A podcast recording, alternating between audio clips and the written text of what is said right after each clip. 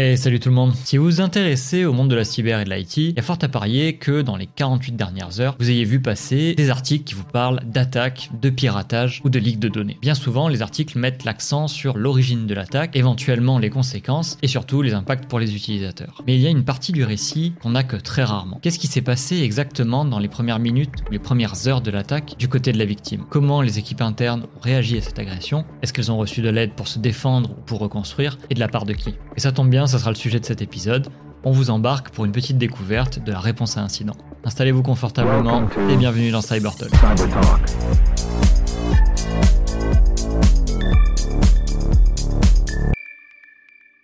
Bon, eh bien messieurs, c'est parti. Partie 2. On va continuer à parler euh, de forensique, mais cette fois-ci, on va rajouter une petite touche de, de réponse à incident. Euh, c'est la première fois qu'on parle de, alors première fois qu'on parle de forensique sur la chaîne, euh, ça c'est sûr.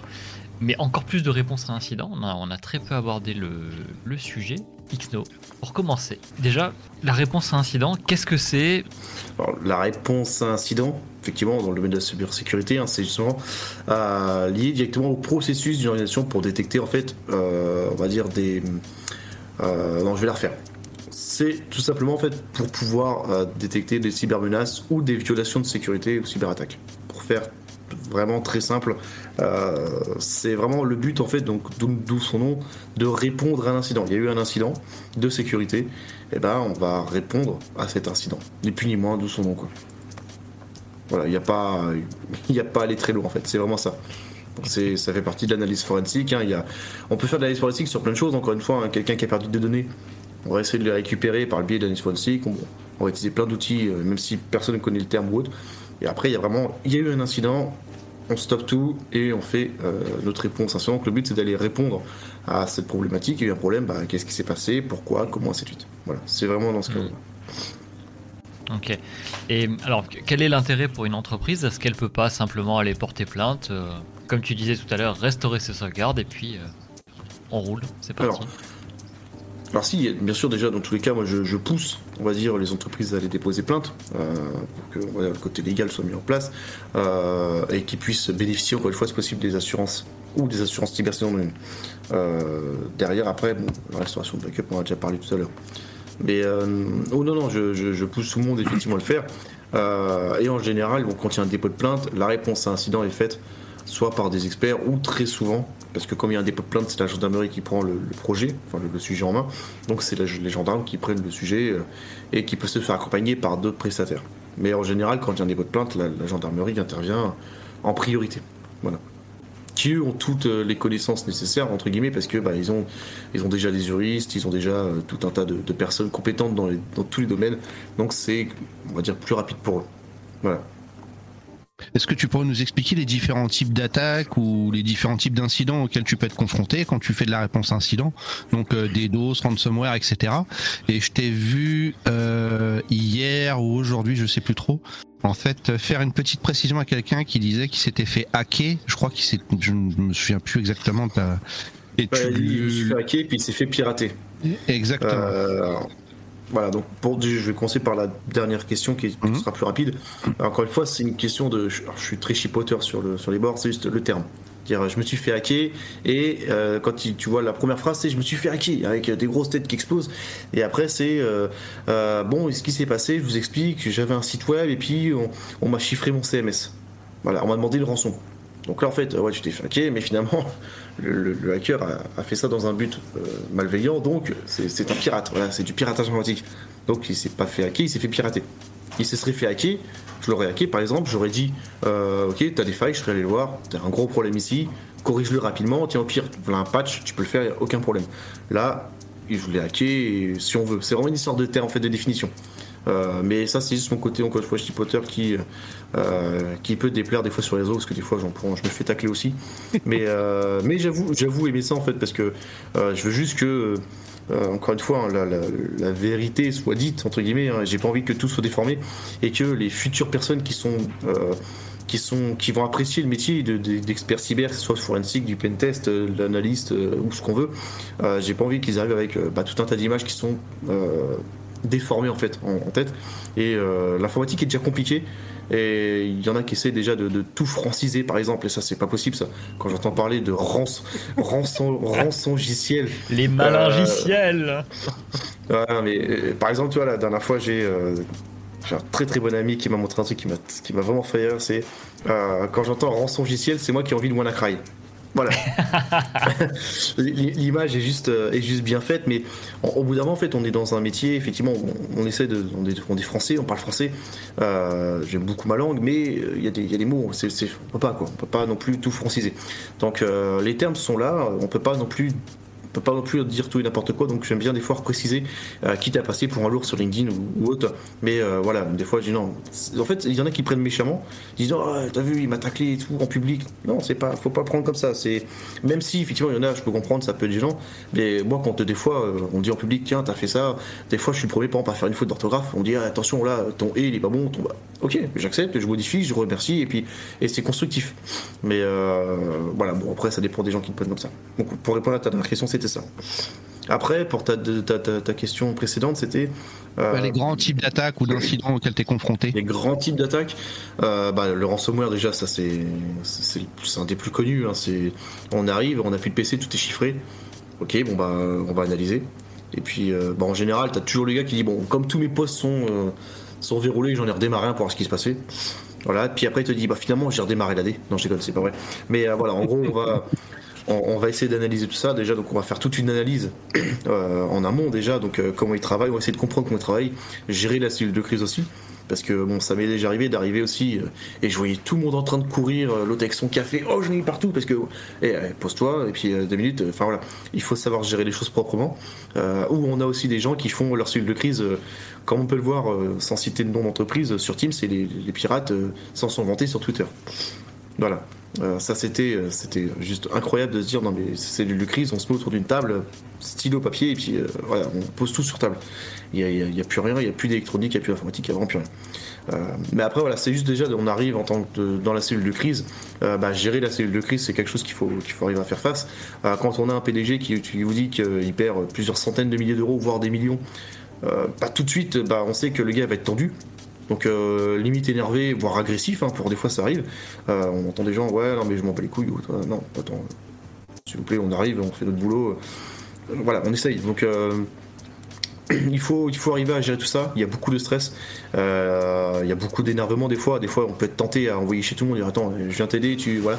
Donc non, non, ça c'est à, gérer. Donc la gestion de crise est vraiment quelque chose de très important. Puis après, les différents types d'attaques, effectivement, bon, le ransomware, on le voit très souvent. L'attaque pas déni de service, bon, on va le constater, parce qu'il y aura un déni de service, on, va le voir. Et puis bon, l'analyse va être assez rapide. Mais euh, bon, c'est du, ça va dire le déni de service, que ce soit déni de service ou déni de service distribué. Euh, bon, déjà, la, les attaques de type DOS aujourd'hui, euh, ça arrive quasiment plus. Hein, les, les, on va dire le réseau est capable, les routeurs sont capables de l'absorber, la, fibre aussi. Donc ça devient compliqué. Par contre, le déni de service distribué, euh, là, ça devient plus compliqué. Euh, et puis bon, quand ça arrive, on, a une perte de service, mais il n'y a pas, directement d'attaque. Entre guillemets, c'est qu'il n'y a pas eu de compromission d'un système au-dessus sur le service, il répond plus. C'est comme si vous essayez d'appeler Pôle emploi, euh, forcément vous allez tomber sur euh, toutes nos lignes sont occupées. Voilà, c'est la même raison. Tout le monde essaie d'appeler en même temps, on a le même problème. Euh, donc ça c'est assez, rapide à, déterminer et, à résoudre entre guillemets. c'est long. On peut le résoudre, il y a quelques techniques, mais bon, ça passe pas tout le temps. puis après, on a les, cas un peu plus un peu plus, on va dire un peu plus, poussé, on va dire entre guillemets, ou un peu plus compliqué à détecter. Euh, bah, par exemple, les fraudes au président, des fois, il faut arriver à remonter les, euh, les, emails ou les SMS, ou on va dire les, premiers contacts qu'il y a eu entre l'attaquant et la victime et puis voilà donc toutes les toutes les techniques en fait tout ce qu'on peut voir aujourd'hui ça soit de la fraude au président du ransomware du déni de service ou n'importe quel type d'attaque quelqu'un qui soit branché avec son sac USB parce que euh, on se retrouve à l'accueil d'un magasin puis en fait on a le port USB qui nous sourit juste derrière. Personne ne se retourne prendre un sac et puis voilà ça peut être de tout et de rien. On, a euh, voilà on, y bref il y a un incident on doit y répondre. Et euh, le but c'est d'arriver à collecter des preuves et de fournir un rapport bien sûr complet et détaillé. Donc quand j'ai détaillé c'est vraiment détaillé un date et heure et limite seconde euh, ça, c'est quelque chose de très important. Avec l'empreinte numérique de, euh, des fichiers qui ont été euh, récupérés avant et après analyse pour pouvoir faire les comparer, ainsi de suite. Donc, on a vraiment un incident, on doit y répondre. Voilà, c'est vraiment le double nom quoi. Mais, mais enfin, t'es appelé dans une entreprise parce qu'il y a eu un incident. Est-ce que tu as un protocole? Est-ce que tu as des procédures standards en fait quand tu arrives pour pouvoir déterminer déjà bah, quel genre d'attaque euh, tu, dois gérer? Bah, euh, Première chose, déjà encore une fois, c'est on, rentre en cellule de crise. Donc en fait, euh, même si effectivement c'est tendu pour beaucoup de personnes, parce qu'on va se retrouver avec des dirigeants ou des, personnes assez haut placées d'entreprise, ils vont être tendus, on dire allez les gars, on y va, on y va, faut restaurer. Non, non, attendez, on se pose, on discute. Qu'est-ce qui s'est passé? C'est un peu comme les policiers, il y a quelque chose, ils posent plein de questions, ils font leur enquête.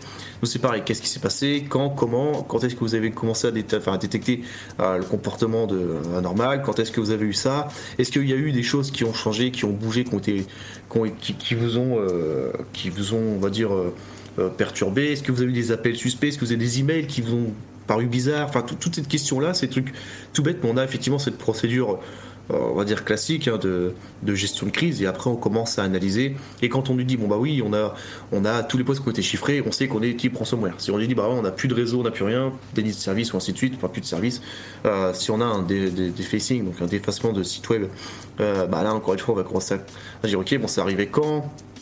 Est-ce qu'il y a eu avant des perturbations? Est-ce que c'était inaccessible pendant quelques heures? Est-ce qu'il y a eu des ralentissements? On va poser plein de questions comme ça pour essayer de déterminer et de, et de creuser un peu plus. En fait, c'est vraiment un oignon et on va essayer de creuser chaque couche pour arriver au cœur et dire bon, c'est bon, c'est à quoi on a affaire et maintenant on va faire notre analyse. Et c'est pas toujours facile.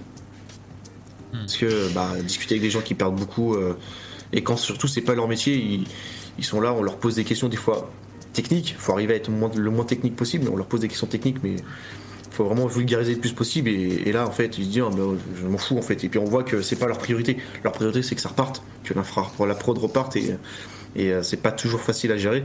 Euh, ça, c'est. Difficile encore à faire comprendre à certaines personnes, mais euh, on a besoin de ça pour justement on puisse faire partir rapidement. Encore une fois, il, y a il y a des règles à appliquer. Voilà, faut faire les choses dans les règles et on avance quoi. Ok. Alors, avant de, plonger dans le détail de la réponse, parce que là, après, ensuite, on a un tunnel de questions, euh, on a une, une question qui était assez intéressante sur euh, l'interaction qu'on peut avoir avec euh, la gendarmerie ou les, forces de l'ordre en général. Est-ce que ça existe? Peut-être. Peut-être que ça fait écho au, dernier Cybertalk quand on parlait avec, avec Julien Métayer des enquêteurs privés. Est-ce que ça existe des boîtes privées assermentées par les forces de l'ordre? Des boîtes qui peuvent assister les forces de l'ordre dans les enquêtes en faisant des analyses forensiques euh, sur certains systèmes ou, est-ce que c'est vraiment séparé? Non, tu as des boîtes qui sont, euh, qui sont référencées, qui sont reconnues euh, par les, forces de l'ordre pour voilà, s'il y a besoin de soutien, entre guillemets, ils peuvent les contacter, ils savent comment ils travaillent. C'est, c'est vraiment là, c'est un travail de longue haleine, hein, c'est-à-dire qu'il y a de les connaissances derrière depuis très longtemps. il y a aussi des qualifications reconnues. voilà, en général, ça, c'est, beaucoup de je donne un exemple, hein, beaucoup d'anciennes personnes très haut gradées, on va dire, dans certains, dans certains domaines, euh, qui veulent peut-être monter une boîte dans le privé, qui disent bah, tiens, nous on va faire de la cyber, et puis, euh, et puis on va peut-être faire des choses euh, voilà, avec eux, en collaboration. On est appelé, on est référencé parce qu'on se connaît, parce que pourquoi pas. Après, dans tous les cas, les forces de l'ordre, ils ont qu'un objectif, c'est de répondre à un incident. Donc parfois ils n'ont pas le choix de faire appel à des, d'autres boîtes. Ce qui compte en fait, c'est de faire repartir le, l'entreprise le plus vite possible. Surtout, après, tout dépend aussi du niveau d'entreprise. Si on est sur une entreprise de type euh, OIV, c'est une catastrophe, là, voilà, ça va être très spécifique. Si on est sur une OSE ou, ou, autre chose, hein, encore une fois, mais tout dépend aussi du type d'entreprise. Enfin, encore une fois, ce que j'ai dit tout à l'heure, c'est la réponse enfin, la partie analyse forensique, et toutes les missions sont différentes.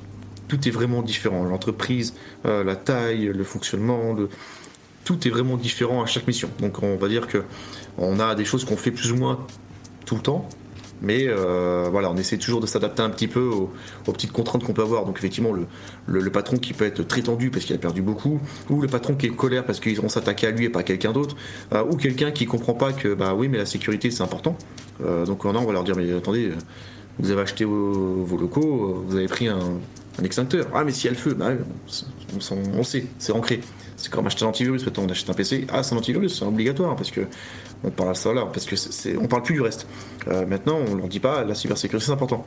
C'est, un peu comme une assurance en fait. Hein. j'aime bien dire ça à chaque fois. C'est tous les mois on paye une assurance voiture et puis en fait si on a rien pendant un an, on a perdu un an d'assurance. Mais le jour où on a un accident, on est content d'avoir l'assurance qui nous rembourse, qui nous paye, qui, qui, qui vient chercher une voiture, qui nous en ramène une, qui nous en prête une. Enfin voilà, c'est ça. Il faut voir ça comme ça. Il faut voir ça comme un investissement, la sécurité.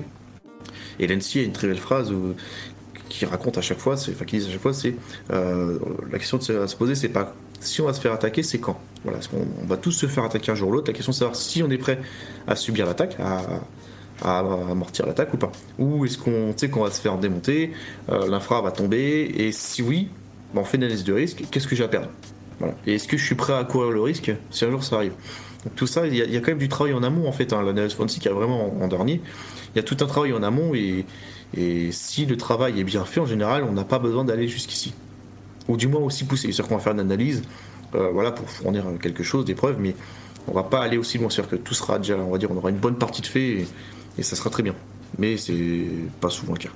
Quand tu arrives comme ça sur un, sur un incident dans une entreprise, il y a quoi comme priorité absolue? Tu as commencé à nous dire qu'effectivement tu rentres en cellule de crise, etc., avec les, avec les dirigeants de l'entreprise, si les responsables, mais comment ça se passe?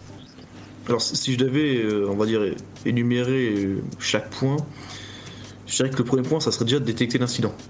Euh, le deuxième point, ça serait déjà bah, de configurer, on va dire, des, configurer un, canal de discussion avec l'équipe pour pouvoir discuter, on va dire, en toute sécurité. Voilà, comme déjà on se met autour d'une table, on discute, on est enfermé dans une pièce par exemple, et on ne discute pas sur Teams comme certains, euh, où ça s'est vu.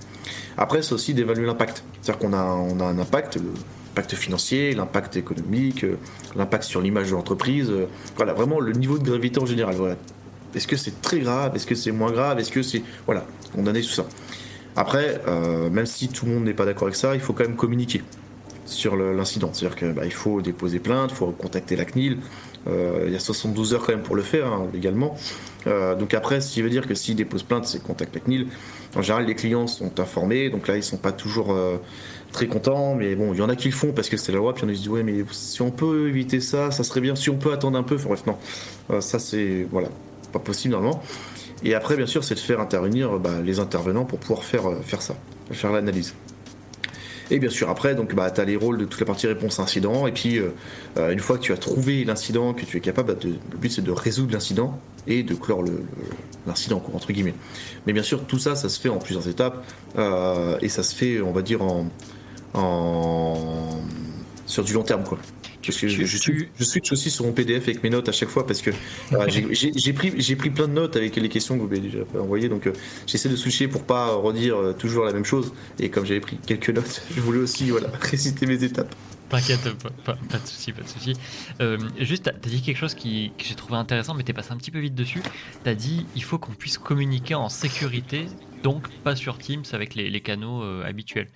C'est quoi le danger de rester sur les canaux habituels et ouais, quel est le risque en fait? Si, je, si, je compare avec l'entreprise qui s'est fait attaquer il y a quelques temps, euh, ils ont dit on va rentrer en cellule de crise et ils sont restés sur Teams. Sauf que les attaquants avaient déjà euh, la main sur le système d'information et ils ont pu prendre des captures d'écran et suivre en fait en temps réel bah, la cellule de crise et dire on va faire ci, on va faire ça. Puis ils avaient toujours un coup d'avance parce qu'ils savaient ce qu'ils allaient faire. Ah tiens, dans une heure on fait ci, puis après on fait ça. Donc, et ils se sont vantés sur Teams, enfin sur Teams, ils se sont vantés sur, sur Twitter. Et euh, voilà, il y a eu euh, voilà, une image de marque horrible parce que euh, voilà enfin c'est quand même déjà de se faire attaquer bon bah c'est pas c'est pas une très bonne image et de deux en plus bah, il, se faisait narguer quoi clairement c'était ça donc voilà vraiment on coupe tout euh, tout ce qu'on utilisait on arrête et idéalement le top du top c'est de se mettre autour d'une table et papier stylo et on dit voilà on en est où et qu'est-ce qu'on fait? Et là on commence à discuter comment on peut euh, comment on peut on va dire bah, répondre à cet incident. Et puis euh, voilà, il y a tout le process en fait sur la réponse incident. C'est pas juste du forensique pure technique. On a vraiment tout un process complet. De la réponse incident, on accompagne vraiment euh, bah, l'entreprise attaquée du début à la fin et on intervient, enfin jusqu'au moment où on dit c'est bon, c'est clos. Et là ils sont repartis et on arrête là. justement, l'analyse forensique qui est technique, c'est ça quand, quand, tu arrives et que tu te retrouves en fait euh, autour d'une table avec euh, le patron énervé, euh, la blue team qui est un petit peu en porte-à-faux, ce genre de choses. Mais pour toi, c'est quoi le plus dur en fait à gérer? Est-ce que ça va être ce côté humain ou est-ce que ça va être vraiment bah, ce qui va venir derrière le côté technique? Pour moi, c'est le côté humain en fait qui va, qui, qui va. Alors pour ma part, hein, parce que je, je, suis comme ça, c'est mon caractère. quand je vois, quand je vois, enfin moi, je viens aider une entreprise et si déjà entreprises se clashent entre elles, voilà, c'est leur problème. Par contre, moi qui viens de commencer euh, à s'énerver après moi parce que non, ça c'est des fois ça, ça m'est déjà arrivé une fois dire attendez, si vous pas content, je m'en vais quoi. parce que voilà, je, suis comme ça et je sais que c'est un défaut aussi que je dois justement arriver à, à dire attends, je sais que voilà, il est en mauvaise posture, il est, fin, il est en mauvaise phase et tout, c'est pas bien. là, ça, peut être compliqué. ça, je suis totalement d'accord. Euh, mais voilà, après, il faut aussi, aussi se mettre dans la place de la personne qui vient vous aider. Euh, c'est comme si demain vous aviez un problème avec quelqu'un dans la rue, vous appelez la police et vous en prenez au policier. Ouais, vous êtes venu trop tard, machin, ou ainsi de suite. On le voit ça tous les jours, mais il faut aussi dire que ces personnes s'est déplacées pour t'aider. Euh, donc, il faut, faut prendre les, les, bonnes choses. La personne, enfin, l'attaque de défense, alors on peut pas dire qu'elle a mal fait son travail parce que, enfin, oui et non, ça veut dire que c'est compliqué, on peut pas dire à quelqu'un qu'il a mal fait son travail. Après, la question c'est est-ce que euh, l'entreprise a donné assez de moyens pour que le travail soit bien fait euh, S'ils arrivent avec euh, deux cacahuètes à l'année pour sécuriser toute une infra, c'est compliqué. On a beau dire il y a de l'open source, moi qui suis fan de l'open source, au bout d'un moment, on est limité. Il faut des serveurs, il faut euh, de la compétence humaine, il faut euh, voilà.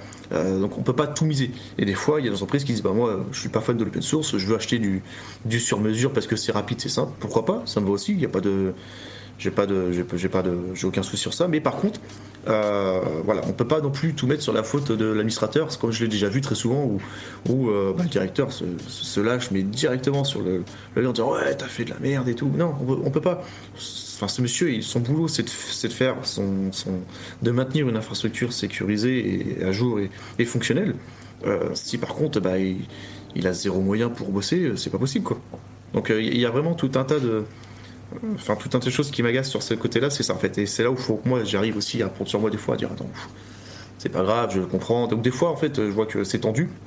Et puis des fois, ça se passe très bien où les patrons bah, nous remercient en disant ouais vous êtes venus c'est superbe vous êtes venus rapidement on va pouvoir répondre donc voilà on se met autour d'une table et, euh, puis on voilà papier crayon quoi c'est à dire que on se pose on met les téléphones dans une boîte vraiment on est euh, on est complètement isolé quoi on se met dans une sorte de cage de Faraday il euh, n'y a plus de téléphone il n'y a plus rien on dit voilà vous mettez tout ça là on attend vous éteignez on laisse ça sur le coin enfin en dehors de la salle on rentre et puis on, discute on dit voilà puis on commence à parler vraiment de ce qui s'est passé c'est la, question développement personnel de la soirée. Hein. Parce que du, coup, comment tu fais pour gérer ce stress et comment tu fais pour bah, garder ton calme en fait? Tu arrives dans une boîte, tu viens pour les aider, le patron il se lâche sur toi, il se lâche sur le SI, il se lâche sur tout le monde. Euh, moi, je suis un nouveau, nouveau, euh, nouveau venu en fait dans l'analyse forensique. Je me retrouve sur une mission comme ça. Comment je fais pour gérer ça? Alors, alors j'ai, c'est un défaut que j'essaie d'améliorer. Et en fait, là, je vais remercier quand même effectivement mes collègues qui me, qui me donnent toujours en fait le, qui me donnent les bons mots en fait. C'est-à-dire que j'arrive des fois, je, me suis fait démolir et tout, alors j'ai fait mon boulot. Et mes collègues me disent, mais c'est pas grave. il y a toujours en fait un, mot réconfortant et j'arrive toujours finalement à. Ça prend le dessus et je me dis, bon, finalement, c'est vrai que t'as raison, c'est pas grave. Monsieur, voilà, il était comme ça. Bon. Et puis, au fur et à mesure, en fait, je prends beaucoup de recul sur ça. Et quelqu'un qui, qui ça m'est arrivé il y a pas longtemps, quelqu'un qui arrivait qui était vraiment très énervé, bah j'étais comme ça et j'attendais. Et au final, en fait, on arrive avec du recul et, et on va dire, bah, de, Enfin, c'est vraiment du, recul et, et, de la pratique. Hein. je veux dire, quand on commence à prendre 3, 4, 5 tacles et qu'on se dit, mais c'est pour moi, ça. En fait, non, le monsieur, il est juste énervé et c'est pas vraiment directement pour toi. Je l'ai pris pour moi, et puis en fait, voilà. Et non, non, ça, finalement, j'ai la chance d'avoir, effectivement, euh, voilà, des, des, des, des, collègues qui sont là et qui, qui sont toujours en train de me dire c'est pas grave, t'en prendras d'autres, il faut juste bien réagir. Voilà. Et garder son sang-froid. Donc euh, j'essaie de garder mon sang-froid le plus possible. Euh, moi j'ai même mon petit frère qui me dit viens faire du sport avec moi et tout, ça va te, ça te faire du bien. euh, voilà, quand on voit mon corps, on voit que je suis pas un sportif. Euh, mais mais euh, effectivement, c'est chacun fait un peu ce qu'il peut pour pour décompresser. Moi, pour décompresser, effectivement, là, j'ai euh, je vais me balader, euh, je profite avec euh, ma famille. Voilà, j'essaie de sortir un peu aussi de l'informatique par moment, même si je passe beaucoup trop de temps sur l'ordinateur, ça c'est vrai, mais j'essaie quand même de sortir par moment et puis se décompresser en fait, tout simplement, pour lâcher un peu la soupape et dire bon, c'est pas, voilà, il l'a pris comme ça, puis à la fin ça passe, parce que ça c'était comme ça au début, puis maintenant je me dis bon, bon voilà, j'ai l'habitude, je sais qu'au pire il va être énervé, ou sinon ça va bien se passer. Puis des fois, on leur donne des, conseils pour dire faut faire comme ça. Puis mes supports pour dire rentre en cellule de crise. Ah non, je garde mon téléphone avec moi, puis je note tout sur mon PC. Hein. Non, non, non, en fait, non, t'as pas compris. Ton PC, il est verrouillé, ta tablette, ton téléphone, tu mets tout sur le côté. Ah non, non, non, non, je rentre pas. Bah, vous rentrez pas. Ah, je suis patron. Ah, bah, tu restes dehors, je suis désolé, c'est comme ça. Donc, des fois, en fait, on est obligé, enfin, ça, ça très rarement, mais ça peut arriver de, tenir tête et de dire non, mais en fait, euh, est-ce que t'as compris où, est-ce que, où on était là Je suis pas venu pour rien. Donc, on essaye de. Puis bon, à la fin ça passe. Donc finalement tu dis je viens juste t'aider, si t'as pas envie d'être aidé, m'appelle pas quoi. Mais dans l'ensemble, ça se passe dans, 80% des cas, ça se passe très bien.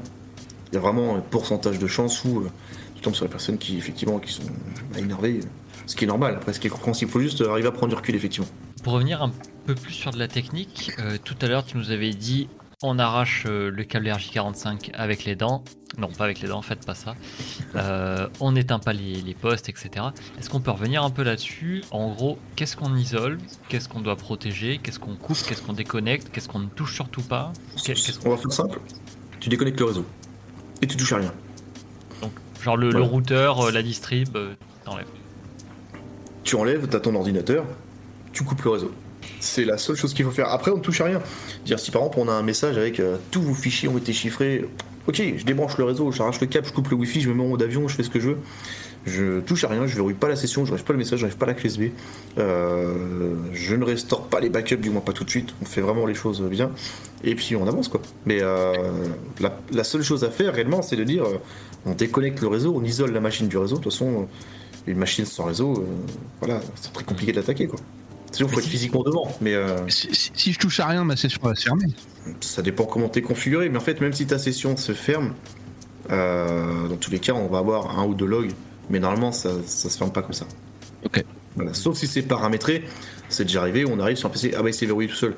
Bon, bon, on arrive et on sait que il y a eu la phase de déconnexion et la phase de connexion. Mais là, dans ce cas-là, on pourra le prendre en compte. L'analyse pourra le prendre en compte. Dire bah tiens, à telle date, telle heure, euh, il y a eu une déconnexion enfin une reconnexion. Donc potentiellement, juste avant la connexion, il y avait un log de déconnexion et on pourra faire le, lien entre les deux. Mais euh, si vous commencez à faire tant de choses et que ça, ça brouille les pistes, l'analyste va dire bah oui, mais euh, voilà, que si on a, c'est pareil quand on branche une clé USB par un gros disque dur pour pouvoir faire nos dumps, par exemple, bah on sait qu'on va le brancher, ça va générer du bruit puisqu'on a branché le disque, mais on sait à quelle heure on le branche, on sait à quelle heure on fait le dump, on sait à quelle heure voilà. Donc tout ça c'est noté ça permet d'être pris en compte, parce qu'il faut aussi qu'on puisse travailler quoi. Est-ce que t'as pas des cas quand même qui sont euh, où, tu es forcément piégé? Je, m'explique. Là, tu nous parles d'un PC, on va dire isolé, plutôt un poste utilisateur, mais, ça peut être un serveur aussi. Euh, imaginons, on t'appelle parce que je sais pas, moi, t'as le, serveur mail de la boîte qui, euh, a déclenché un, ransomware ou autre, mais t'es dans un environnement je sais pas, avec un, un, SAN par exemple qui est branché en, fibre optique, etc. tu as tout qui est virtualisé, tu as des réseaux virtuels dans tous les sens. Enfin, on n'est pas sur une, une, infra, tu vois, avec un PC, un câble branché derrière, tout est virtualisé et, et, mêlé. Comment ça se passe? Parce que si tu débranches le réseau, bah, tu peux débrancher des disques, tu peux éteindre des trucs que tu veux pas. Enfin, c'est. Est-ce qu'il n'y a pas des, des pièges un peu comme ça? Bah, si, si, bien sûr, il y a des pièges. C'est pour ça que quand on dit on débranche le poste, c'est le poste. C'est le but en fait, c'est de débrancher le poste. Même si vous dites on débranche tout le poste, mais le cœur de réseau, voilà, en général, on ne touche pas. Euh, c'est vraiment on débrancher le posteur qui a un comportement normal, on le déconnecte. C'est vraiment, on, s'arrête là. On prévient l'équipe informatique. J'ai cliqué sur un lien bizarre, j'ai téléchargé une pièce jointe, j'ai euh, voilà. Il y a des icônes, qui bougent, m'assurer qu'ils bougent. il peut y avoir plein d'actions.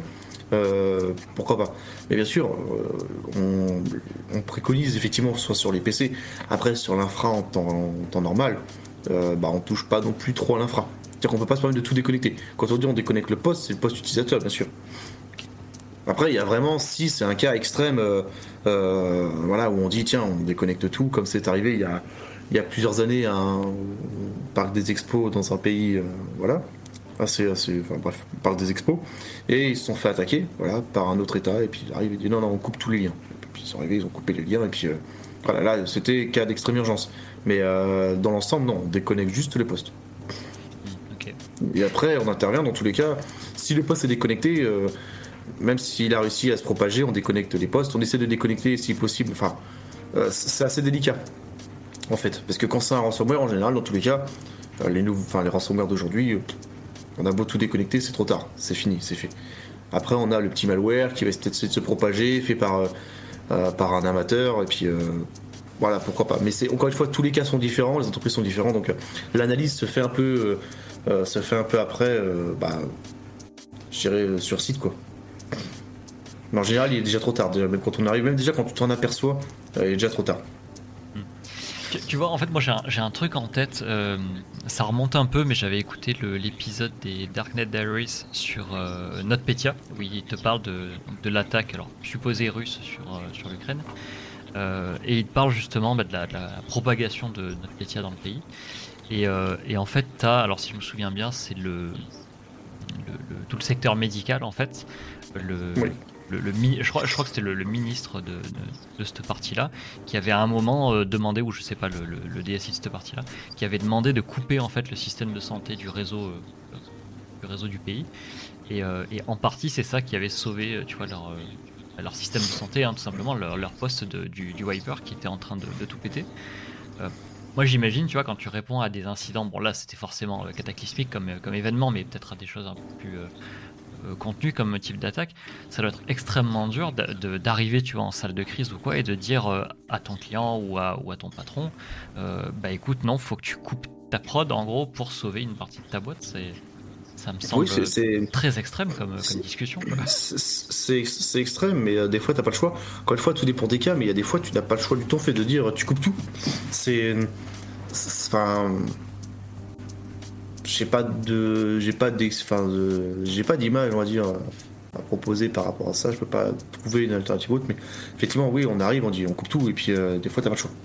Euh, des fois c'est bon on va pouvoir sauver euh, des fois on va pouvoir faire plein de choses. Donc une fois tout dépend comment est configuré le réseau c'est c'est là ça dépend. En fait on arrive un peu sur site oui alors est-ce que ce réseau est-ce qu'il est segmenté est-ce qu'il est bien segmenté est-ce qu'il est protégé est-ce qu'il y a de la redondance est-ce qu'il y a de on sait pas donc, euh, comme on ne sait pas en amont, on dit bon voilà, déjà on déconnecte le poste s'il y a un comportement normal. Déjà, c'est la première étape. Après, si dans tous les cas on déconnecte le poste et que le malheur se propage, c'est qu'il est déjà trop tard et que bon, dans tous les cas, même si on aurait tout coupé, en général, le malheur est déjà dessus. Ça, parle de déconnecter les sauvegardes. Euh, ouais, c'est quelque chose qui, est envisageable. Alors, déconnecter les sauvegardes, déjà, euh, une sauvegarde connectée, il faut éviter. parce que bon, on le voit très souvent, hein, des gens qui. Ça, je l'ai déjà vu en analyse. Euh, on analyse une infra, puis on dit oui, euh, où sont vos sauvegardes Ah bah elles sont sur le serveur qui est là-bas. Ok.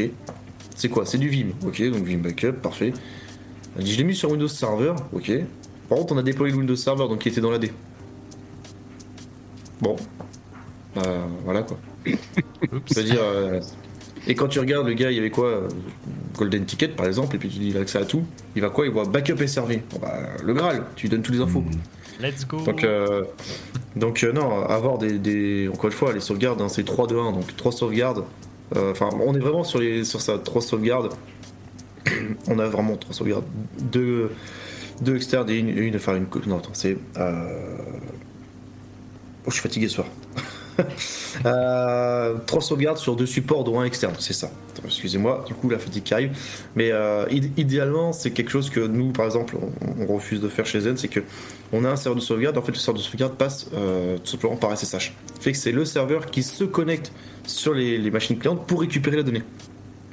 Voilà, juste par SSH. Donc euh, finalement, il y a une, connexion SSH, il récupère l'info, puis il s'en va. Donc derrière, si le serveur se fait attaquer, bah, il n'y a pas de lien directement avec le serveur de backup. Voilà. Ça, c'est des solutions. Par exemple, Proxmox le fait. Euh, si on a des Proxmox serveurs et des Proxmox backup serveurs, bah, on configure le Proxmox backup server pour aller chercher via SSH. Donc, il plus le tunnel sera chiffré, donc les données euh, sur le réseau sont irrécupérables. Euh, et on peut chiffrer les backups derrière en plus. Enfin, c'est, ça marche très très bien. voilà, il faut, vraiment avoir une bonne solution de sauvegarde et pas tout sauvegarder. directement sur un serveur et faire confiance à un seul unique serveur qui est connecté on voit très souvent des gens qui disent tiens j'ai sauvegardé, c'est parti, j'ai un agent sur le poste et, l'agent il a tout poussé sur le serveur. Non, c'est l'inverse. C'est-à-dire que c'est le serveur qui va venir chercher l'info. C'est pas ton agent qui pousse vers le serveur est toujours open. C'est-à-dire que bah, une personne qui est connectée, il y a un flux, un tunnel qui est ouvert et puis on peut, passer. Donc il faut faire attention aussi aux outils qu'on utilise euh, sur la sauvegarde. Donc j'ai rien contre Vim Backup, attention. C'est juste de dire aussi quand on, a une infra, eh ben, on met pas le serveur de backup dans la D, on l'appelle pas backup server. Enfin, on essaie de donner le moins d'infos possible à l'attaquant. En fait, c'est. Il faut arriver à faire ça. On vient de perdre Nouveausaurus, attends. ouais. On va faire une pause. Désolé, j'ai ma chienne qui est passée dans les fils. Incroyable. Merci. Donc, euh, non, non, voilà, après, bon, il y a ce souci-là aussi sur les sortes de backup, hein, très souvent. Donc, c'est l'image qui arrive très souvent. Euh, mon infra a craché, où sont les sauvegardes sur le serveur qui a craché Bon, ok, non, c'est pas bon. Donc, vraiment, externaliser ça, c'est quelque chose de très important. Euh, et, faire des bonnes sauvegardes dans les règles de l'art, encore une fois. et d'avoir les bons réflexes, de dire qu'aujourd'hui c'est plus à l'ancienne dans les années 2000 où on avait un agent qui poussait ça sur un serveur, ou des fois on en voit qui monte un, lecteur partagé, et tiens il est sur le lecteur Z, tu pousses tout, avec un petit script ou une GPO, parce que non, mais non, parce que si ton PC il est connecté, il va chiffrer, il va chiffrer tous tes lecteurs, et puis euh, non, c'est pas possible. Voilà, donc ça c'est des choses qui arrivent, qu'on voit encore aujourd'hui malheureusement en 2023, même en pentest, hein, euh, pour du pivot, ça c'est on voit des choses des fois, ah, tout est poussé sur un truc, machin, bref. Voilà, mais euh, non, non, on fait des sauvegardes dans les règles de l'art, donc sauvegarde déconnectée sur plusieurs copies, dont une vraiment hors ligne, quoi. Concrètement, tu arrives, sur, euh, arrives dans une boîte euh, et en fait c'est une attaque par ransomware. Comment, comment ça se passe? C'est quoi le protocole pour ça? Alors déjà, protocole c'est ransomware. Donc déjà pareil, on se pose autour d'une table, on dit voilà, quand est-ce que vous avez commencé à détecter les symptômes de ce Est-ce que vous avez tout de suite un truc, euh, tout a été chiffré? Est-ce qu'il y a une semaine, deux semaines, un mois? Est-ce que vous avez des mails? Est-ce que vous avez des, ralentissements? Est-ce que vous avez des, choses bizarres, étranges qui sont arrivées sur, le, sur l'infra en général, quand l'administrateur il surveille un peu son infra, il dit bah oui, on a eu peut-être que connexion, peut-être qu'on n'a rien eu, on n'a rien vu, ça dépend vraiment de l'attaque. Euh, ça, c'est voilà, on se pose, on détermine encore une fois d'où ça vient, enfin d'où ça vient. On détermine vraiment euh, comment ça s'est passé, comment ils ont réagi, et voilà, comment on va le faire. Après, on parle donc les sauvegardes. Est-ce qu'il y a des sauvegardes S'il y a des sauvegardes, éventuellement, on espère qu'on peut mettre ça en place sur un PCA ou un PRA comme on veut. On sauvegarde, on essaie de repartir sur une infra déconnectée. Euh, ça, c'est voilà, on monte une infra qui est complètement déconnectée. Et si ça arrive, on a la même infra et on repart sur une infra. Bon, ça coûte de l'argent, mais euh, c'est aussi des bonnes pratiques dans des grosses entreprises. Euh, et après, dans ces cas-là, on essaie d'y remédier, savoir voilà, comment vous allez réagir. Est-ce que vous avez mis en place Est-ce que vous avez déjà processus de mise à jour? Est-ce que vous avez automatique? Est-ce que vous avez des, des, antivirus à jour? Est-ce que vous avez des EDR Voilà, quelles sont vos, technologies, vos outils de sécurité? Puis après, on avance en cause jusqu'à jusqu'au moment où on arrive à trouver. Alors, des fois ça arrive, des fois ça n'arrive pas, on n'arrive pas à trouver, mais on arrive à trouver le point d'entrée. On dit voilà, tiens, le malware est rentré là, parce qu'on a, on a fait, voilà. Après, on a fait notre analyse forensique et on, vient, on dit bon, finalement, on a réussi à trouver, on clôt l'incident. Mais on clôt l'incident en général très long, très longtemps après. On, voilà, on est reparti il n'y a plus une trace. Et en général, quand il y a une attaque de type ransomware, voilà, la solution, euh, on va dire, euh, simple, c'est on réinstalle tout. Donc, euh, il y en a qui vont dire, ouais, mais on peut restaurer, mais sur restore des backups, voilà, c'est un peu qui tout double. Et tu, en as quelques-uns qui disent, non, on ne s'embête pas, on restaure tout. Donc là, tu as des informaticiens qui, qui, travaillent très dur pour tout restaurer, pour tout remettre au propre. ça, arrive. Donc tout dépend, encore une fois, de, de l'entreprise en question et de l'attaque en question. Et de, on va dire, de, de ce qui en découle derrière, donc l'image de marque, l'argent. Voilà. Si c'est un hôpital, par exemple, on peut pas laisser les gens sans respirateur, sans pompe à l'insuline, sans tout ça. Là, on est sur quelque chose de très, très compliqué.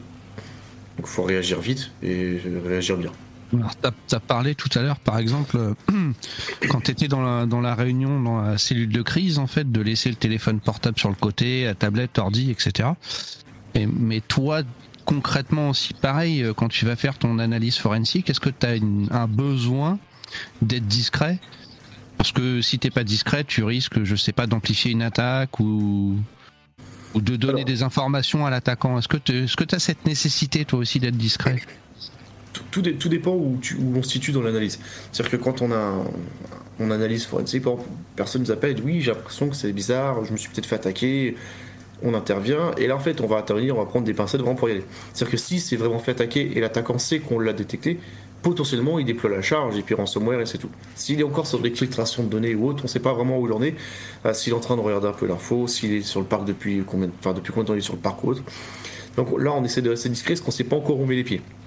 Euh, par contre, si on sait que le mal est fait et que le ransomware a décalé, enfin est, chargé, on arrive, on fait le dump et puis plus, plus besoin d'être discret parce que l'attaquant sait très bien qu'on va répondre à cet incident. Là, il n'y a pas besoin d'être discret. Par contre, effectivement, si, euh, encore une fois, hein, s'il y a besoin, oui, on, doit être discret par moment. Parce que si l'attaquant sait qu'on est assez trousse ou qu'on l'a potentiellement détecté, il va dire Attends, avant qu'il me vire ou qu'il me coupe l'accès, hop, ransomware et puis débrouillez-vous. Voilà.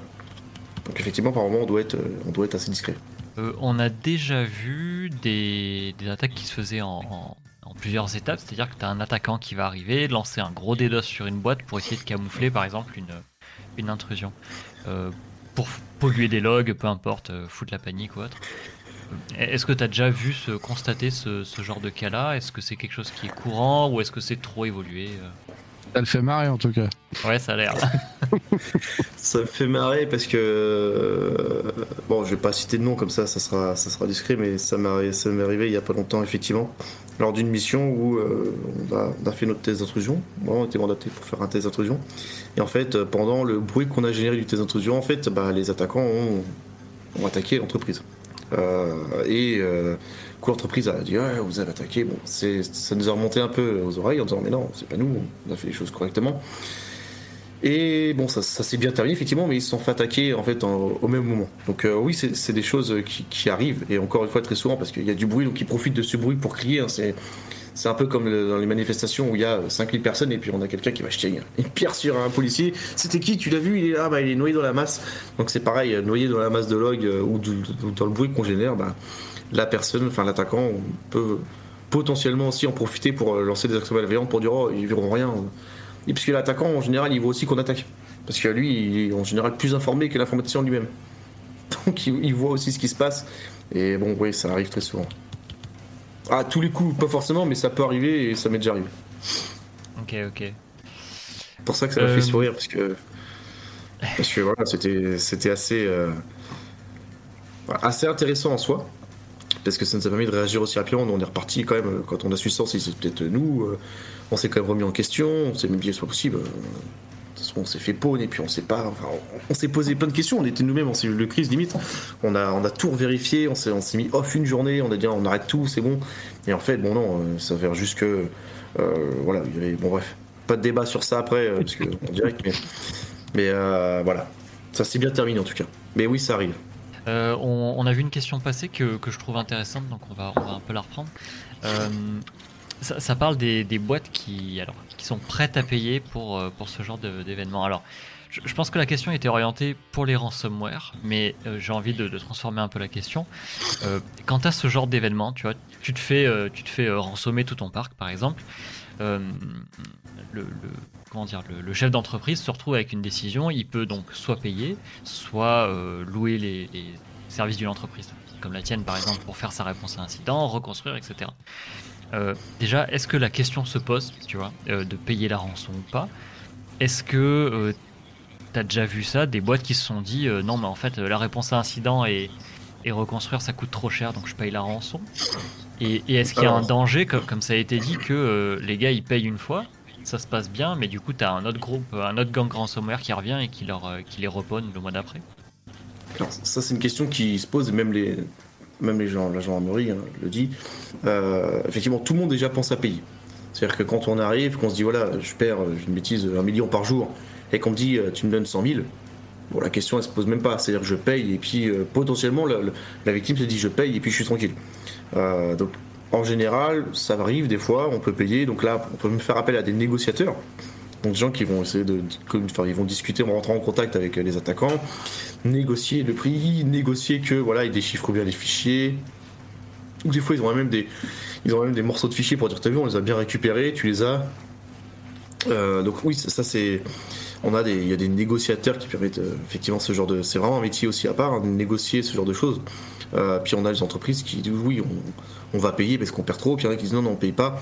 Ce n'est pas conseillé de payer parce qu'on n'est jamais sûr à 100% de récupérer nos fichiers. mais voilà, euh, y a, on peut pas se mentir, il y en a quand même qui payent. Mais c'est un peu un, un peu un problème aussi. C'est-à-dire que s'ils payent, ils ont peut-être pas, peut-être pas, ça va dire, ils vont peut-être pas récupérer leurs données à 100%. Ça, c'est la première chose. Et de deux, effectivement, ils vont arriver sur la liste des bons payeurs. Donc la liste des bons payeurs, c'est une liste, en fait, tiens, lui, il a payé, attaque-le. Nous, on n'attaque plus, nous. T'inquiète pas, on a promis, entre guillemets, ils, vont dire qu'ils sont de certaine éthique, hein, ils vont dire ça. Ils dire, promis, on vous attaque plus. Mais par contre, ils vont fournir ça à quelqu'un d'autre qui dit, tiens, si tu les attaques, tu me donnes X% par exemple. Enfin, c'est un business énorme. Mais euh, voilà, donc effectivement, la question en fait pour moi, c'est de ne pas payer.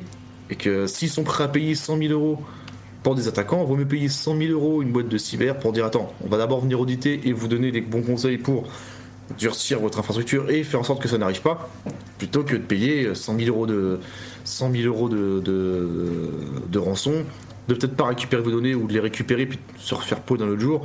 Euh, voilà. Et puis d'avoir une image de marque qui est dégradée parce que bah, la société X s'est fait attaquer. Euh, d'avoir peut-être des problèmes aussi. Euh, on peut avoir aussi des, personnes qui psychologiquement vont être euh, bah dire tiens c'est ma faute, c'est moi qui ai cliqué sur le bouton. Voilà, il peut y avoir des dépressions, ça peut aller assez loin hein, quand même malgré tout. Hein, euh, psychologiquement, les gens disent mais c'est de ma faute et tout, donc ça peut être très dur. Donc finalement, s'ils sont prêts à payer la rançon, faut pas s'embêter, payer directement une boîte de cyber et ça coûtera beaucoup moins cher. Beaucoup moins cher. S'ils sont prêts à mettre 100 000 euros, 100 000 euros, moi je refais un pack euh, ultra gold de la totale, euh, ben voilà quoi. Mais c'est pour ça que euh, vaut, mieux anticiper les choses. C'est encore une fois le même principe qu'une assurance. On paye une assurance tous les mois, on paye, on va dire, peut-être 40, 50, 60 euros d'assurance. Et puis on se dit, s'il m'arrive quelque chose, je suis couvert à 100%.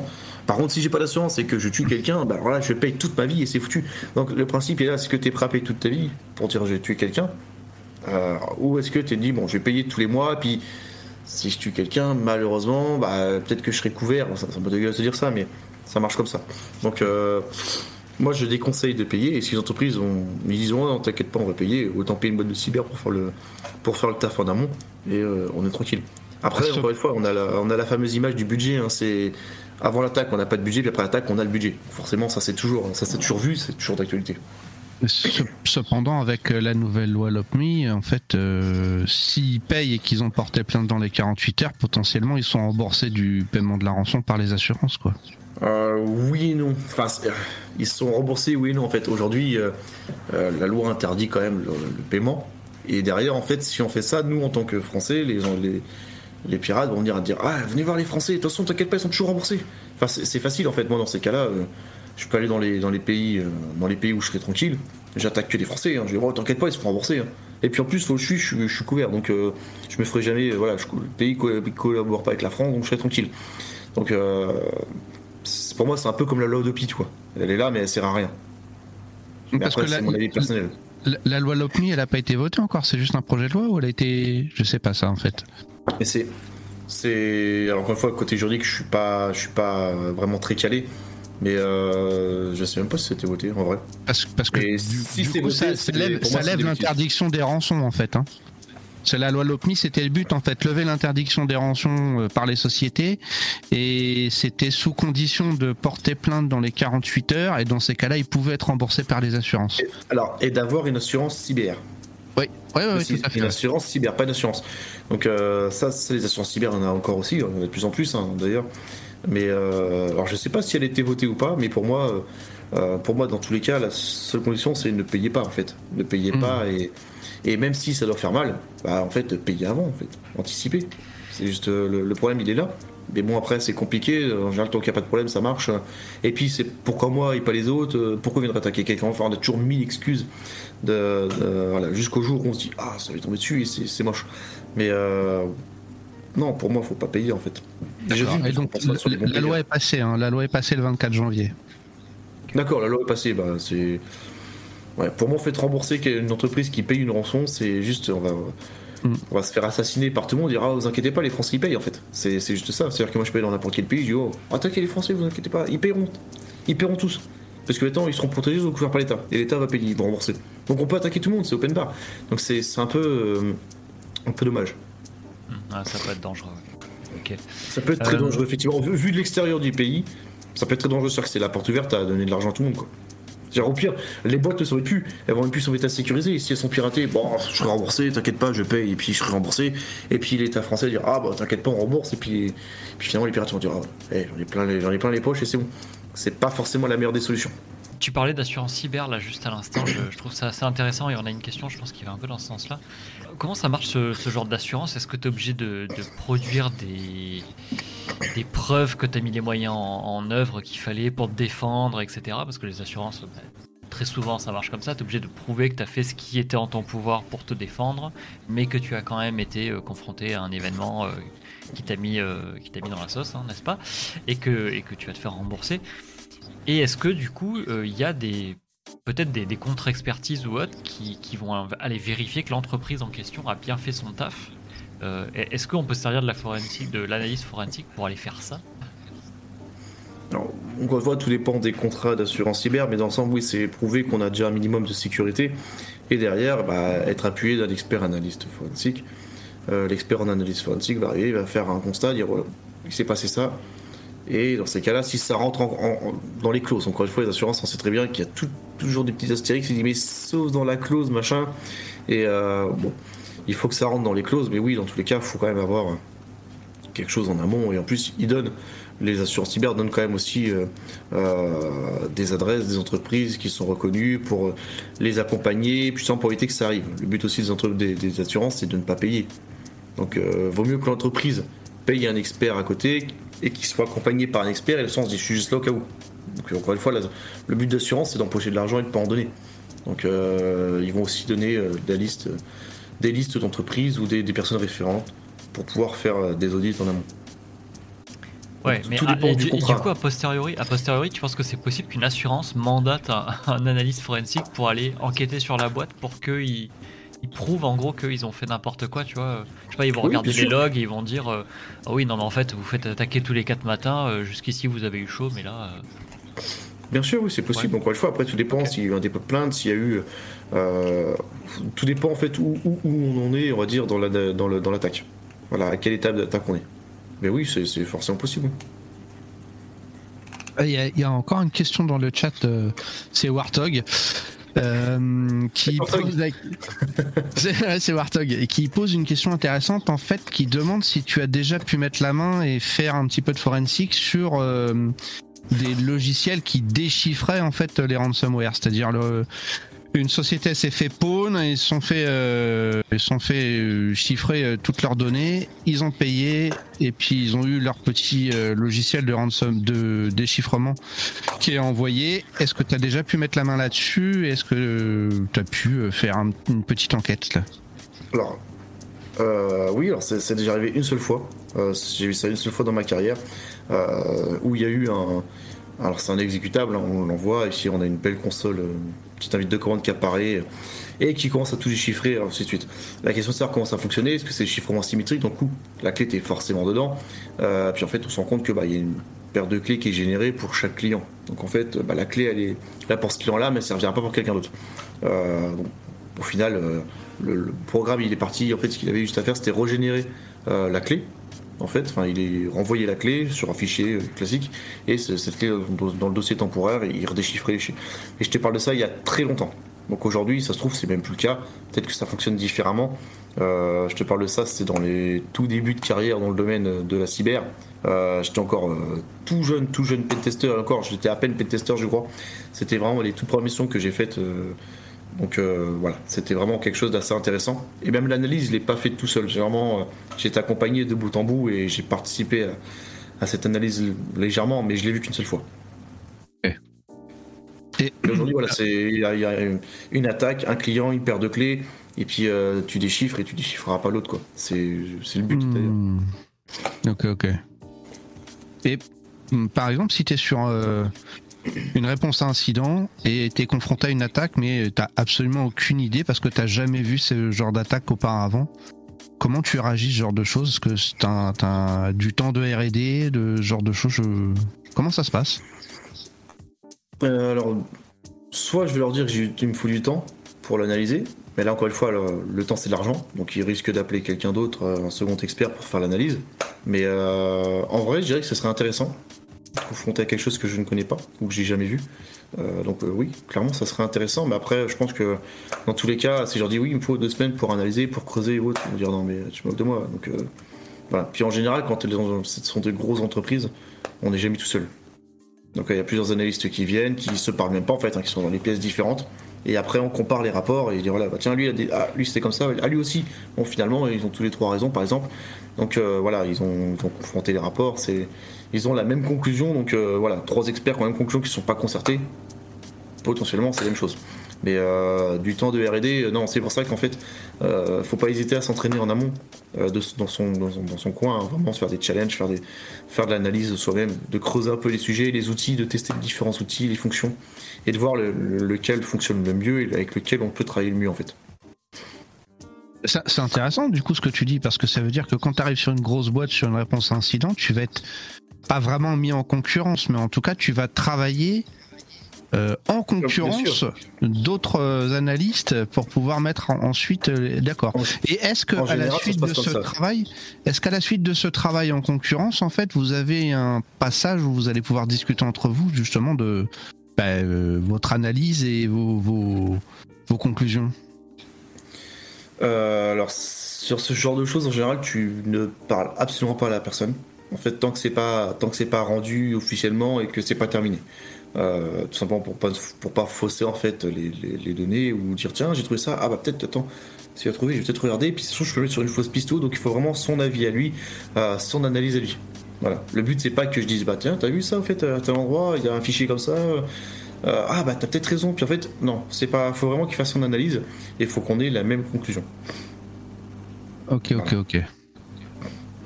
Alors, Mais ça, c'est vraiment dans les grosses, grosses entreprises.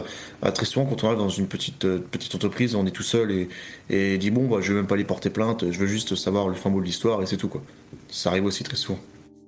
puisque c'est pour les très grosses entreprises, si, si on regarde après côté euh, même entreprise publique, mais si- pour les attaquants, si c'est un État ou des APT qui vont avoir vraiment des, des techniques très avancées pour les attaques, est-ce qu'un analyste, euh, on va dire, euh, j'aime pas trop le, terme, un analyste lambda, quoi, a une chance de, détecter en fait les attaques euh, et de comprendre ce qui s'est passé? Alors, je mets justement en rapport avec la question précédente, puisque vous êtes plusieurs, peut-être que ça, multiplie les chances de détection.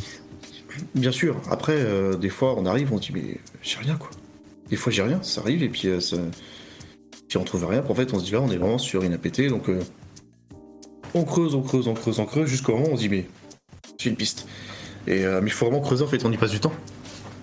Mais euh, effectivement, plus c'est complexe et plus on y passe du temps, totalement. Mais après, le fait d'être plusieurs aussi, on a plusieurs avis, on mélange tout et la finalité est qu'on a quand même peut-être trouvé la, source de la- de l'attaque. Ouais, alors, tu, tu me disais tout à l'heure, il n'y a, pas moyen de ne pas laisser de traces au final. Peu importe le, niveau de skill, euh, j'ai l'impression qu'on laisse toujours des, des traces, même si on va parler de euh, d'APT, pour toi, c'est, euh, ça reste visible avec traces. assez d'efforts. Ouais, on laisse des traces. Après, la question c'est savoir, bah, est-ce qu'on va être capable de. est-ce- Qu'est-ce qu'on va en déduire en fait? On a des traces, ok, on a peut-être un serveur, mais si c'est un C2 par exemple, on va se retrouver avec un, avec un serveur qui peut-être hébergé euh, dans un pays euh, à l'est du globe, et puis en fait les attaquants sont peut-être à l'ouest, et que tout le trafic passe ce serveur-là. Euh, on a aussi des attaques qui passent directement par le réseau Tor, donc par des nœuds Tor, et là, bah, pour détecter la source de l'attaque, c'est quasiment possible, à part euh, prendre le contrôle du, de- de- du, nœud d'entrée ou de sortie, mais c'est pas possible.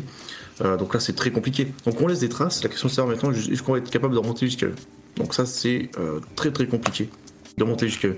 À moins que l'attaquant euh, soit servi d'un PC, par exemple, pour aller taper un facebook.com sur son profil. Mais ça arrive jamais. voilà, c'est pas...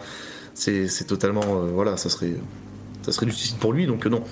Ça, c'est juste très compliqué. Donc on peut retrouver le- un implant, un, un stager, par exemple, d'un- d'un d'un- d'un C2, et puis dire, tiens, voilà, ça vient de là, mais c'est tout. En général, on est vite bloqué. Euh, j'ai une question, euh, tu as le droit de ne pas y répondre si tu veux. Euh, quand on avait fait l'épisode Cybertalk sur, sur la recherche, j'avais posé une question très gênante à, à Podalirius, euh, où je lui avais dit est-ce que ça serait pas intéressant euh, de la part d'un État d'aller noyauter toutes les boîtes qui font de la recherche pour s'approprier les recherches? Il n'avait pas aimé la question. Je, plaisante bien sûr. Côté réponse à incident et, et forensique, est-ce que ce genre de scénario euh, un peu typé euh, complotiste ne, pourrait pas exister où tu aurais des, États qui, justement, de- des APT, qui vont essayer d'aller noyauter des boîtes qui font de la, réponse à incident et, des forensiques, justement pour agréger tout ce qui est euh, ben, rapport, log, etc. Vu que ce sont des boîtes qui font, on va dire, enfin qui sont au premier rang, tu vois, des, nouvelles menaces, de la détection et de l'analyse. Est-ce que c'est pas justement le bon puits auquel il faut aller se nourrir?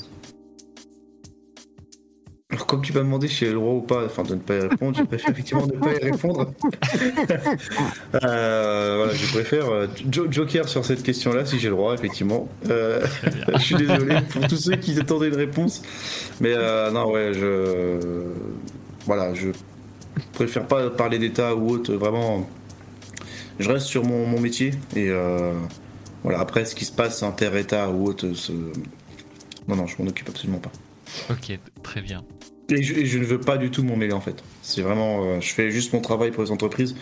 Le reste, euh, je veux pas, pas le savoir. Un message. On, on- on a, on a compris, impeccable. on va avancer un petit peu plus. Bah, peut-être un peu plus sur, sur on va dire, ton expérience de, de, de métier là-dessus. Euh, alors ça va partir un petit peu dans des histoires. Garde quand même les histoires les plus croustillantes pour la fin. Hein. Ça sera à ce moment-là qu'il faudra les lâcher. Mais est-ce que tu peux nous dire un peu la chose la, plus folle que tu aurais découvert lors, euh, lors d'une enquête?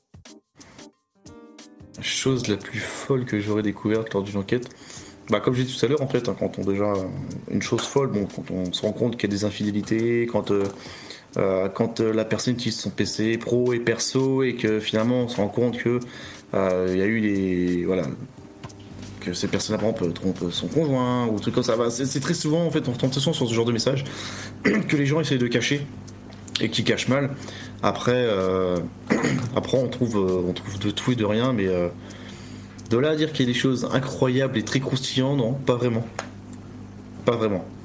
On trouve des fois des choses qui sont assez, oui, assez perso, mais pas de là à avoir quelque chose d'extraordinaire à raconter quoi. Alors tout à l'heure tu as dit personne n'est parfait. Alors est-ce que tu pourrais nous nous raconter une petite anecdote où tu aurais fait une connerie en fait, une petite erreur lors d'une enquête forensique? Et puis comment tu as réussi à la corriger? Si tu as réussi. Alors, j'ai fait des erreurs dans ma carrière mais pas liées à l'analyse forensique. Ah. Voilà. Euh, j'ai fait des boulettes, hein, ça m'est déjà arrivé, effectivement, en tant que jeune tester, faire tomber un serveur, un truc comme ça, oui. Euh, ça m'est déjà arrivé une fois ou deux, mais dans l'analyse forensique, non. Euh, je dirais qu'en fait, l'analyse forensique, comme c'est quelque chose qui vient de. Enfin, ça, fait très longtemps que je suis passionné par ce, type d'analyse, par ce genre de choses, que finalement, je, mets toujours un, un point d'honneur à faire super gaffe à ce que je fais et à vraiment comprendre ce que je fais et ce que j'utilise comme outil. pour vraiment faire les choses très bien. Euh, le pentest, quand on apprend, en général, on apprend tout de suite, Metasploit, on lance des modules, des machins, on est content, on a piraté un serveur, et on sait pas comment ça marche. Euh, ça, c'était mes, premières, mes premières attaques, mes premiers box, euh, voilà, mes premières missions en pentest, j'avais commencé où on se moquait de moi, et voilà, parce que je, voulais juste apprendre. Puis après, on commence à, on commence à tout, refaire soi-même, et puis apprendre. Mais sur la partie forensique, effectivement, j'ai jamais eu de. Je dirais que j'ai j'ai jamais réellement fait de grosses erreurs que j'ai dû rattraper ou autre. Euh, les seules petites erreurs que j'ai pu faire, effectivement, c'est une erreur de comportement où euh, des fois je prenais un peu trop vite les. les, effectivement, les gens disaient Ah, gueule, arrête de gueuler. Enfin, tu vois, c'était. Voilà, ça, m'est déjà arrivé une fois ou deux, mais euh, pas de là à venir abîmer l'enquête, quoi. Ok. bah alors, c'est juste mon comportement, quoi. Là, c'était juste mon ego qui avait pris un coup.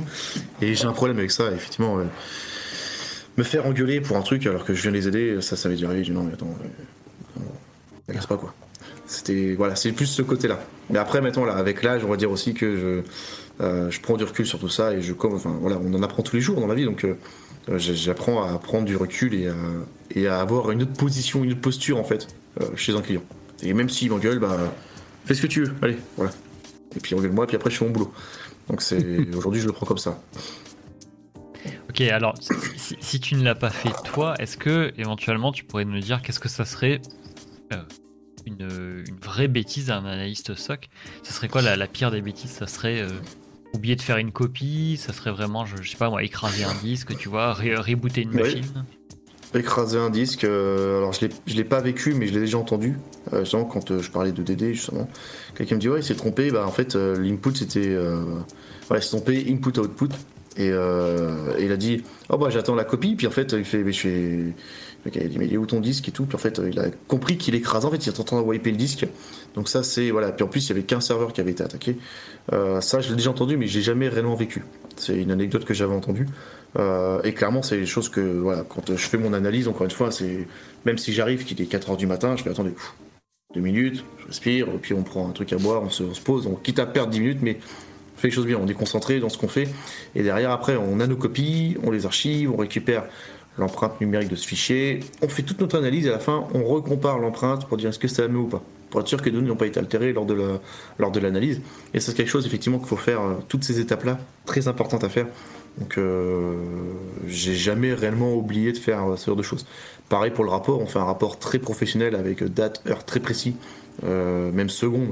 Hein. C'est moi, exemple, dans mon terminal, quand j'ouvre mon terminal, bah, j'ai j'ai la première ligne en fait qui été voilà c'est date heure et puis euh, date heure seconde avec euh, toutes les infos et comme ça quand je prends les captures d'écran bah, chaque commande que je tape j'ai la date, l'heure et la seconde et tout ce que j'ai fait en fait avec mes commandes, avec l'output de ma commande. Donc c'est c'est très pratique ce genre de choses. Et le, fait d'être en, en réponse à un incident, euh, tu t'appeler à n'importe quelle heure du coup. Ça peut arriver, ouais. Alors, Ouais. des fois, en général, on appelle le matin, ou en général, c'est le lundi matin, parce que les boîtes se font attaquer le vendredi soir, ou les vendredis avec des ponts, euh, le lundi ou autre. Et le lundi matin, ils font Oh, bah ça marche plus, on comprend pas. Euh, mais c'est déjà arrivé de me faire. euh, qu'on m'appelle effectivement à 6h du matin, ou autre, on me dit Ouais, j'ai besoin de toi dans 30 minutes. Alors, il faut déjà 30 minutes le temps que j'arrive, donc le temps que je m'habille, que je me prépare rapidement. Ah, faut venir rapidement, voilà. Mais sinon, non, j'ai jamais réellement eu en pleine nuit. Ok. C'est pas trop stressant cette idée? Non. Hein Ok. Ça fait Même- partie du charme du boulot en fait. Oui, en fait, même si on m'appelle à 3h du matin, si j'ai dormi qu'une heure, eh ben, euh, ben, je fais le nécessaire pour être opérationnel et pour faire les choses correctement. Et encore une fois, répondre à un incident. Et, et voilà, je pense que comme, comme tout le monde, je veux dire, c'est comme si tu prenais un, un, po- un pompier, il dit Oh non, euh, fait une heure je dors, je vais éteindre un feu, c'est bon, euh, il va y aller un peu au ramollo. Non, non, c'est pas possible, il faut être opérationnel. C'est. C'est voilà, il y a des métiers, il n'y a pas le choix. Et là, en fait, j'ai la chance encore une fois d'être appelé en général le lundi matin. C'est généralement ça. Ou un, un matin, on on m'appelle le matin, on dit ah hier fonctionné, puis pas ce matin, c'est tout. Et est-ce que tu pourrais on m'appelle en pleine nuit quoi. Heureusement. Est-ce que tu pourrais nous expliquer le, le- le cas le plus complexe que tu as eu à gérer? Et comment tu as pu résoudre cette enquête? Le cas le plus complexe que j'ai eu à gérer, c'était alors c'était pas pour du pro, c'était pour euh, du perso. Donc une attaque sur un sur MacBook.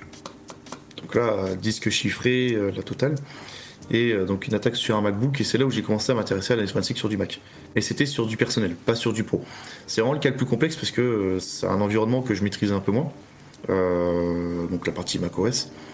Et bah, j'ai dû vraiment réapprendre. Donc je connaissais le principe de FreeBSD, hein, parce que macOS est basé sur à base de FreeBSD, donc à bien modifié quand même, mais FreeBSD quand même, même si bien modifié. Euh, mais voilà, fallait se reprendre, il fallait reprendre toute la- l'architecture, le fonctionnement, tout ça. Donc ça, c'était assez complexe.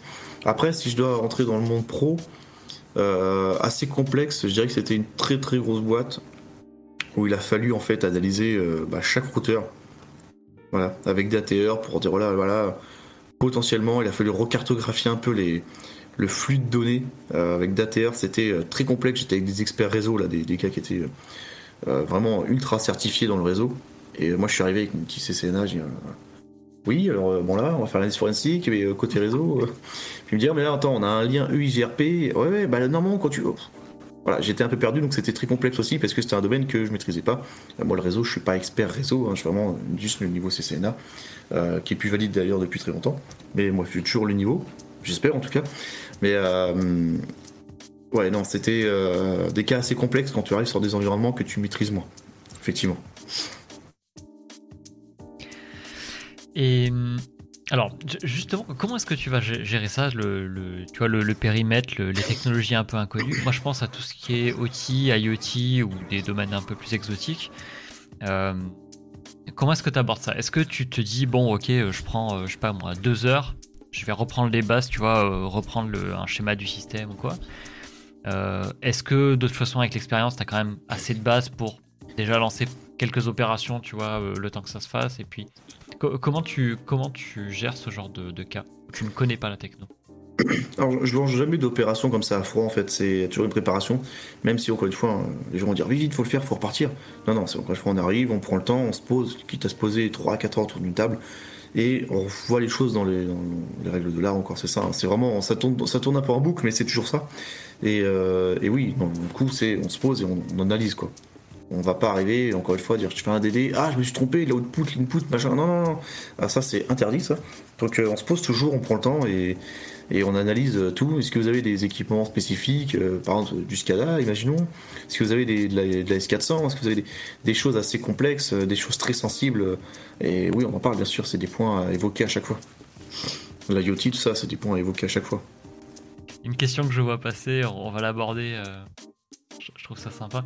Euh, Est-ce que tu as le, le syndrome de l'imposteur dans tout ce que tu fais là? Est-ce que si je te demande de préciser un peu ta question, est-ce que c'est trop demandé Alors non non, bien sûr. Euh, c'est une question qu'on pose un peu à tout le monde euh, au final. Euh, on a toujours l'impression que peu importe au niveau d'expertise qu'on a en fait en, cyber, j'ai l'impression que de toute façon tous les pratiquants ont l'impression d'être un peu noob et qu'il y a toujours dix fois mieux, tu vois, au-dessus d'eux. Est-ce que, est que toi, t'es touché par ce syndrome-là et, et, éventuellement, comment est-ce que tu as pu le résoudre si tu l'as résolu?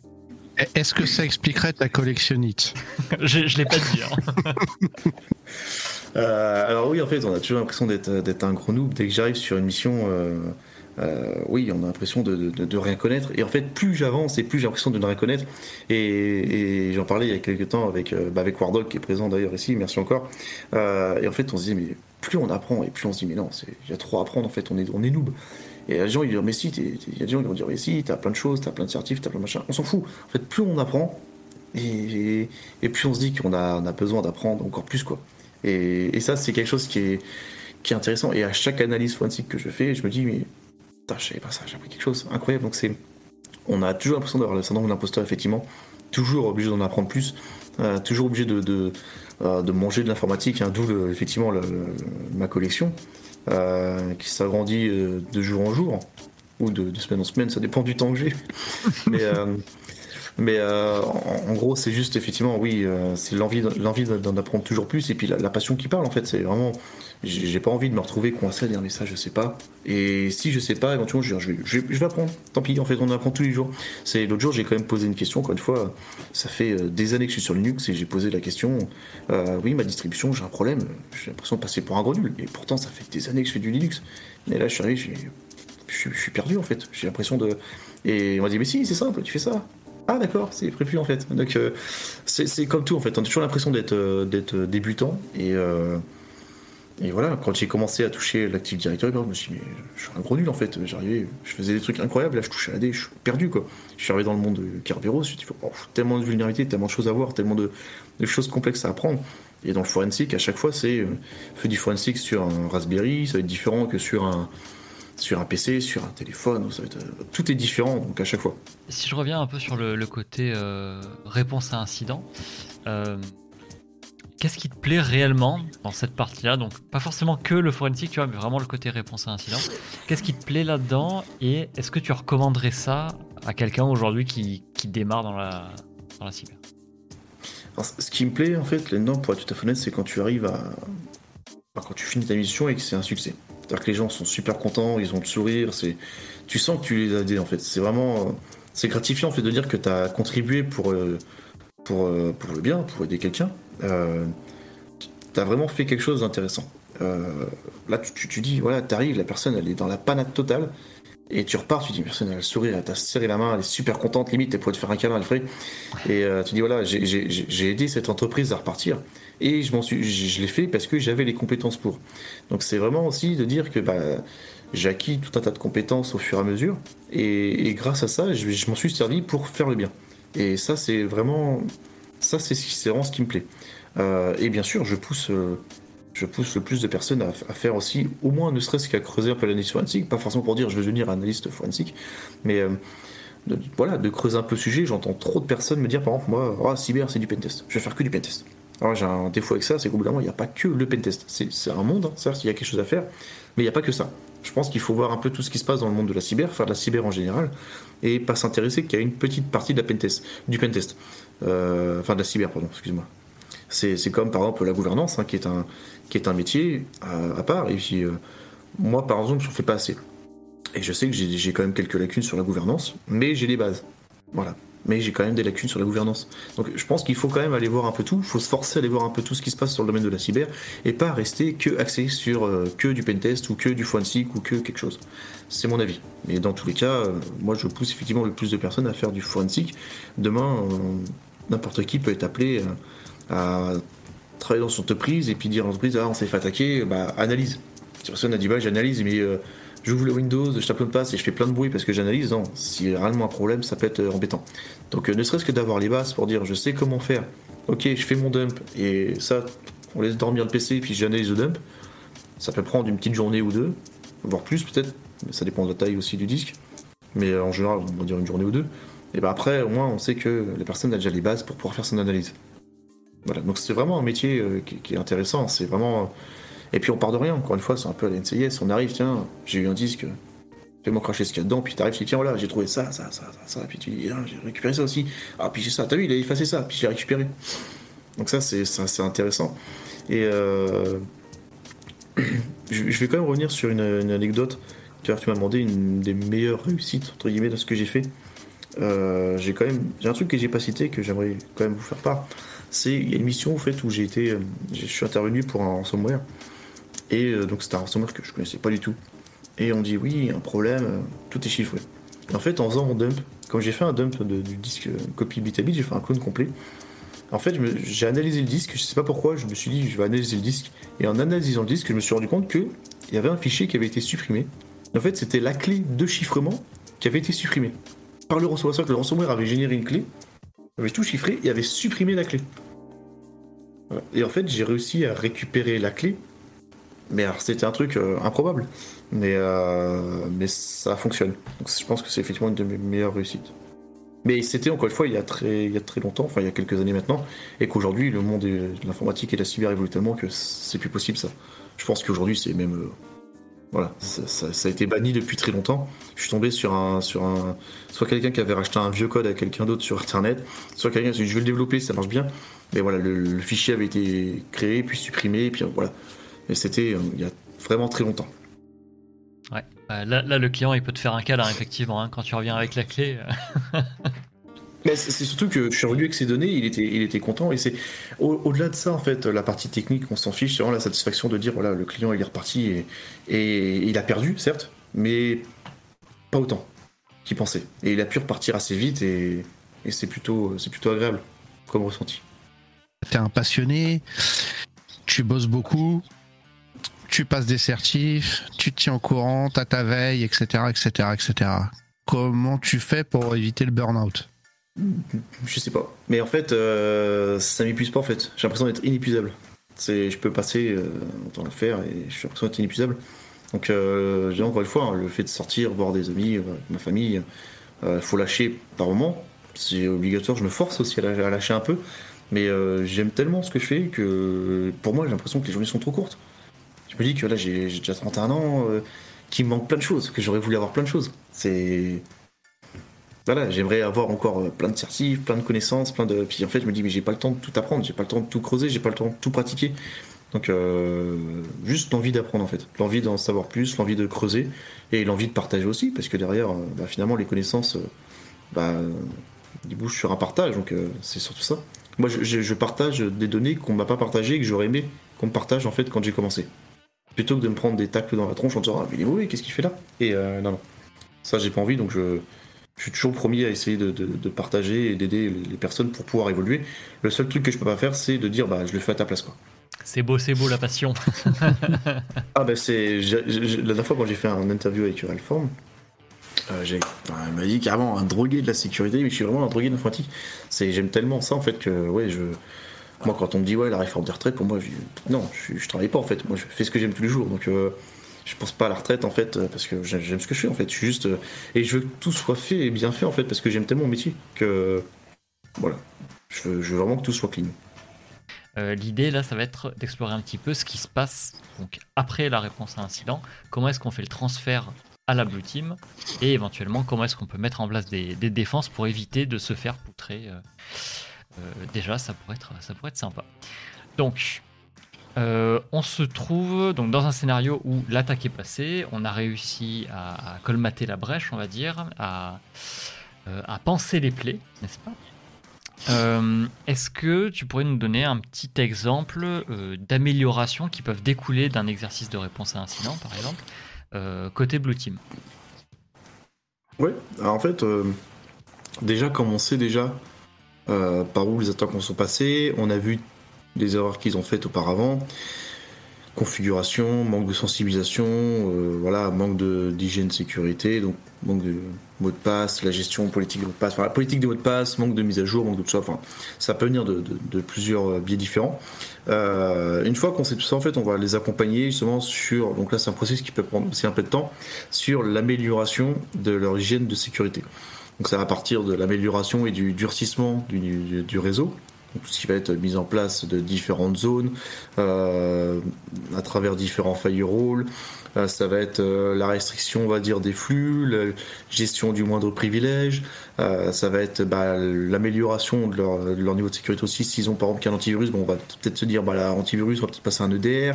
on va commencer à collecter les logs, on va commencer à faire des backups sécurisés. On va faire aussi de la formation de sensibilisation parce que, on va dire, 99% du temps, c'est quand même une faille humaine. Hein. Je dis une faille humaine, je parle pas que de phishing, je parle aussi de l'administrateur qui se dit, bon, bah, wow, c'est pas grave, qui c'est me pirater si je suis un poil ancien, je vais laisser ça comme ça.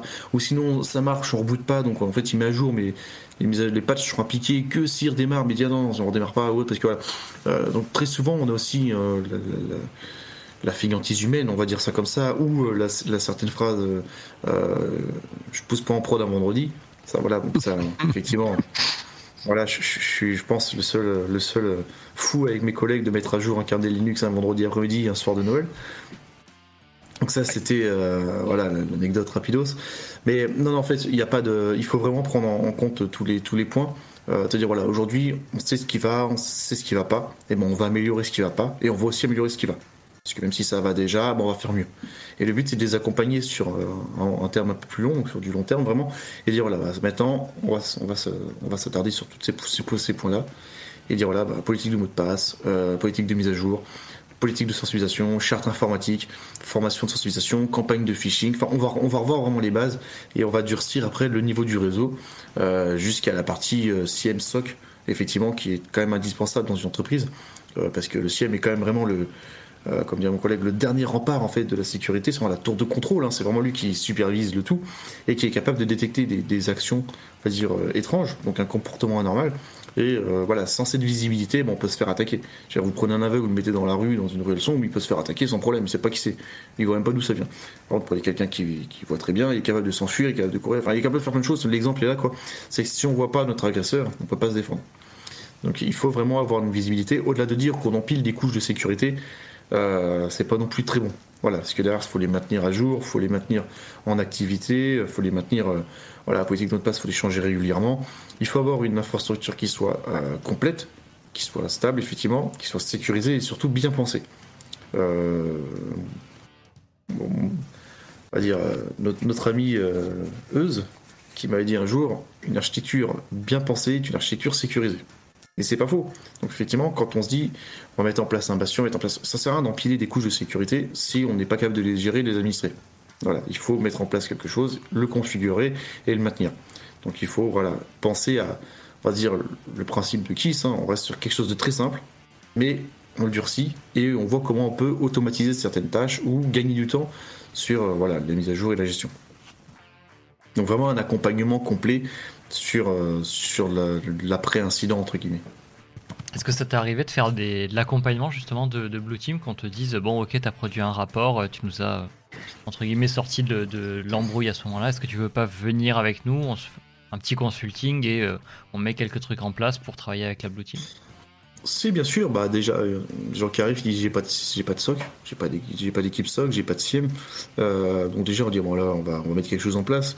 Après il y en a qui disent oui, euh, euh, j'ai pas ci ou j'ai pas ça, ou sinon j'ai un SOC. Dans le pire des cas, mais on va les règles sont pas sont pas forcément conformes. Donc euh, euh, voilà, il faut aussi améliorer les règles de corrélation, il faut les tester. Enfin, il y a vraiment un accompagnement complet, mais ça va aussi jusqu'à la, gestion de crise, c'est-à-dire qu'il faut aussi accompagner sur la sur la partie gouvernance, sur la partie gestion de crise, sur la partie posture à adopter en cas de, en cas de future attaque, qui soit vraiment capable de pouvoir, bah, on va dire s'auto-dépanner, on va dire ça comme ça, si ça doit revenir. Et le but, c'est que ça ne revienne pas. Parce que s'ils sont capables de voir ce qui se passe sur leur infra, ils sont capables de voir s'ils se font attaquer. Donc d'agir vite, le fait d'agir vite va réduire l'impact. Forcément, s'il y a une machine de chiffrer, on s'en fiche. C'est qu'une machine. Par contre, s'il y a toute une infra, ça devient compliqué. Hmm. Donc ça peut arriver effectivement d'être d'être appelé après pour dire voilà on aimerait t'avoir quelques semaines avec nous pour euh, voilà nous accompagner, nous lancer, puis une fois qu'on est lancé, voilà, on s'en va. Hmm. Donc ça peut arriver après encore une fois tout dépend du budget. J'ai vu qu'il y avait alors suivant les sources, euh, des, tendances à, virer les gens quand il y avait ce genre de, de, problème qui arrive. Tu disais tout à l'heure le patron qui gueule sur l'admin 6 parce qu'il a mal fait son boulot, etc., le RSSI ou autre. Euh, est-ce que c'est pas juste ultra dangereux euh, quand, tu as, quand tu viens de survivre à une attaque de, virer les gens qui potentiellement ont été responsables de, des failles qui ont été exploitées? Mais est-ce que c'est pas dangereux parce que ce sont aussi les gens qui connaissent l'infra et qui vont peut-être pouvoir te permettre de la réparer et de la rendre plus résiliente Est-ce que c'est pas juste se tirer une balle dans le pied de, faire ce genre de choses? Alors pour moi, si, c'est se tirer une balle dans le pied. Comme tu dis, la personne connaît déjà l'infrastructure, elle est capable de la remonter, on va dire, assez vite, ou du moins plus vite que des nouvelles personnes qu'il faudra recruter, euh, qui va devoir prendre le temps, tout refaire ou autre. Et derrière, je dirais que bah, malheureusement, c'est pas forcément sa faute, encore une fois. Euh, si le gars il dit bah tiens tu remontes mais t'as deux cacahuètes par an, tu remontes, il va rien remonter du tout. Donc c'est c'est pas forcément la faute de, l'administrateur en fait. C'est euh, des fois il y a un manque de compétences, mais on met pas à la tête de la sécurité d'une infrastructure quelqu'un qui est incompétent. Euh, des fois, on a quelqu'un qui arrive, euh, qui a très peu d'expérience, bah, il va pas arriver tout de suite à être admin 6 et réseau ou admin système, administrateur réseau sécurité ou autre. On va être quelqu'un qui a déjà de l'expérience de plusieurs années. voilà, c'est normal. On peut pas arriver comme ça voilà, en tant que directeur, sans vraiment diplôme ni compétence, on va dire ça il, faut, euh, faut pas se tirer une balle dans le pied à virer la personne qui, qui pas mal fait son travail, qui a juste euh, bah, loupé quelque chose, peut-être. Euh, peut-être qu'elle a pas eu les moyens de mettre un SIEM, peut-être qu'elle a pas eu les moyens de mettre un EDR plus performant, peut-être qu'elle a pas eu les moyens ou le temps de tester des solutions ou de faire de la, veille. C'est pareil, si on laisse pas le temps à certaines personnes de faire de la veille, ils peuvent pas se renseigner. Donc ils vont dire, bah, va chez Microsoft, c'est facile, c'est simple, ça se met en place, c'est fini c'est pas forcément la solution.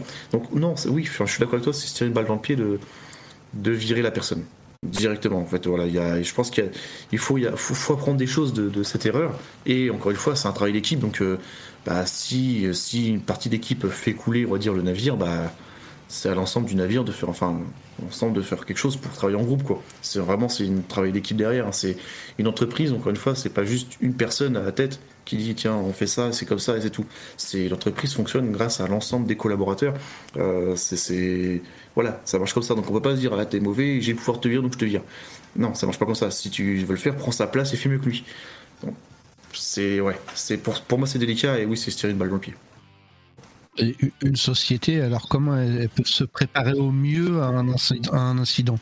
Est-ce qu'il vaut mieux blinder les défenses, euh, former les employés, euh, je sais pas moi, payer, un max les assurances cyber, faire des exercices de crise? C'est quoi la solution en fait? Alors, pour moi, déjà, alors la cellule de crise, c'est effectivement, c'est l'exercice de crise, c'est une bonne, technique. Après, la technique qui marche le mieux, ça reste quand même les tests d'intrusion.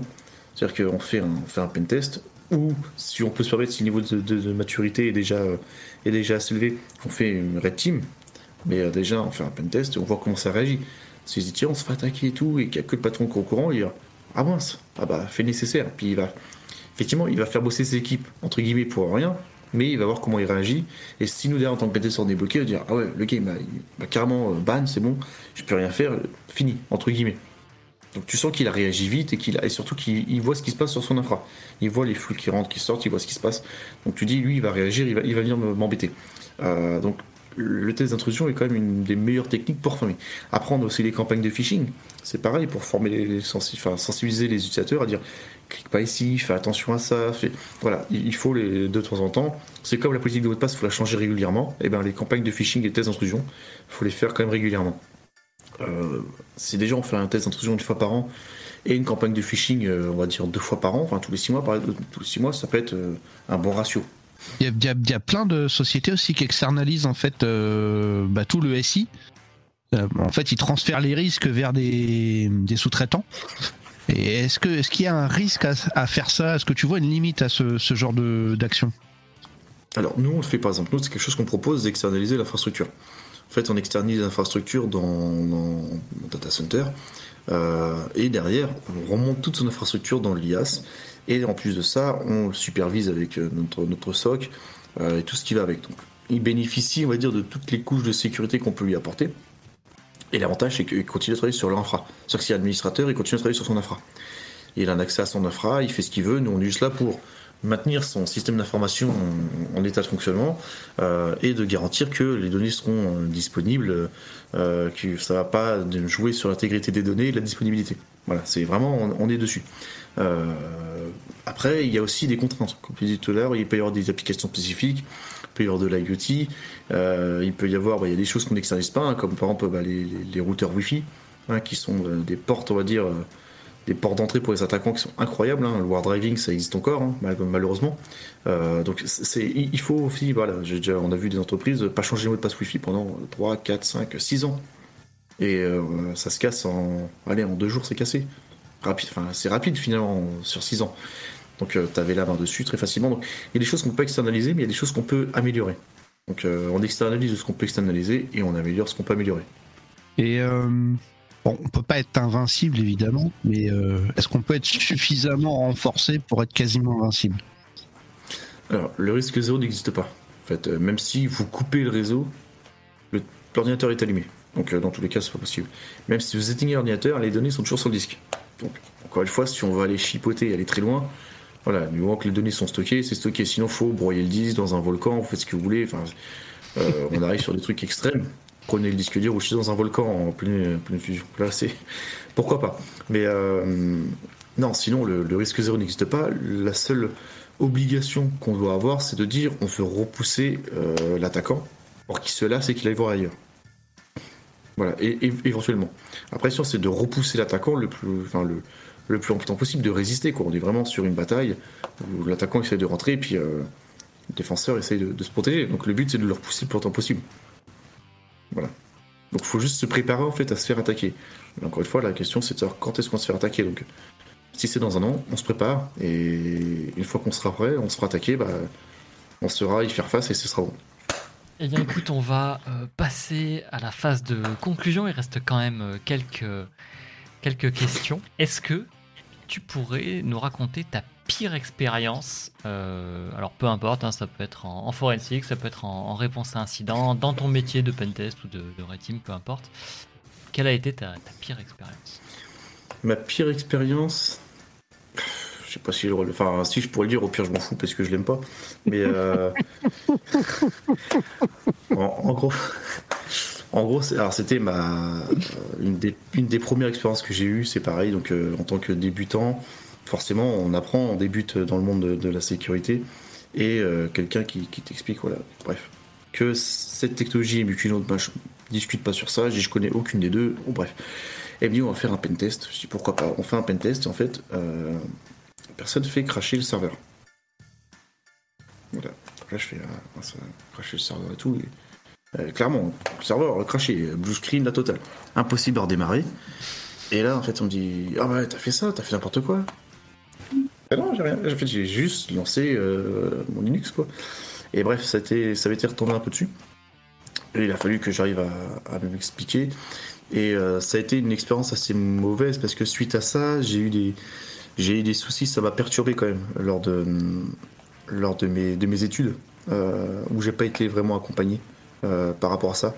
Donc en fait, ça a aussi joué un peu sur, le, sur mes études.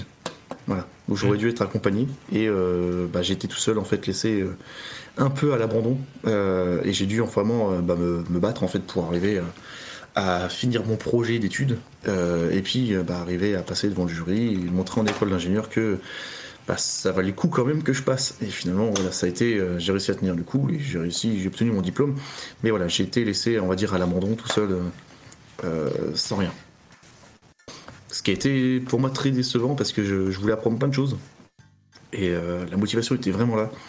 Et même pour plus d'une fois, je me suis dit, je vais baisser les bras, je vais arrêter, ce métier n'est pas pour moi. Et, ça m'a, ça m'a, euh, ouais, ça m'avait, ça m'a perturbé pendant longtemps. Puis maintenant, je me dis que voilà, avec le recul, j'ai bien fait de continuer. Et ça, c'était, c'est top. Mais je veux surtout pas avoir le comportement qu'ils ont eu. Donc non, je reste, je reste là et je continuerai à partager, contrairement à certains, mon savoir et avec grand plaisir. Très bien. Je, compatis très largement, j'ai vécu à peu près le, même genre de choses et c'est compliqué quand tu es étudiant et que tu dois euh, bah, terminer ton, ton alternance seul. Enfin, moi, c'était l'alternance quoi. c'est pas évident. Bah, c'était euh, ouais, c'était pareil en fait. Hein. J'ai eu, euh, sauf que moi j'étais en alternance, enfin sécurité informatique et, et je tombe dans la, on m'avait collé dans la, dans la, partie pentest parce que c'était top, parce que j'ai dit j'aimerais bien en faire, donc ils m'ont mis dedans. Et quelques semaines après, en fait, il y a eu un petit problème qui fait que bah, ça passait plus, et en fait, j'étais coincé là, en fait. Et finalement, j'ai été déçu parce que je me suis fait démolir, mais vraiment de partout, comme quoi c'était pas mon truc. Et en fait, des fois, ils me mettaient genre des petits pièges en fait. Ils arrivaient, ils faisaient tiens, fais ça, puis en fait, hey, t'as pas fait ça, mais t'es mauvais, mais si, mais c'était fait exprès en fait. Alors qu'il y avait plein de et ça m'a, ouais, ça m'a perturbé assez longtemps parce que bah pendant quasiment deux ans, mes études. Hmm. Et même euh, quand je voulais passer le certif, euh, tout le monde, enfin, la boîte avait payé l'OSCP à tout le monde. Bah, je dit c'est cool, j'aime pas la passer, tu vois. Et j'ai dit, je peux, je peux avoir l'OSCP. On m'a dit, mais non, en fait. Je suis, je suis en CDI quand même. Je... Mais non, il dit, t'es posé là dans l'équipe Pentest, mais bon, c'est bon quoi. Donc, euh, ouais, voilà quoi. Ah, c'était euh, assez, assez dégradant. Vengeance, t'en as passé 19 de plus de certif.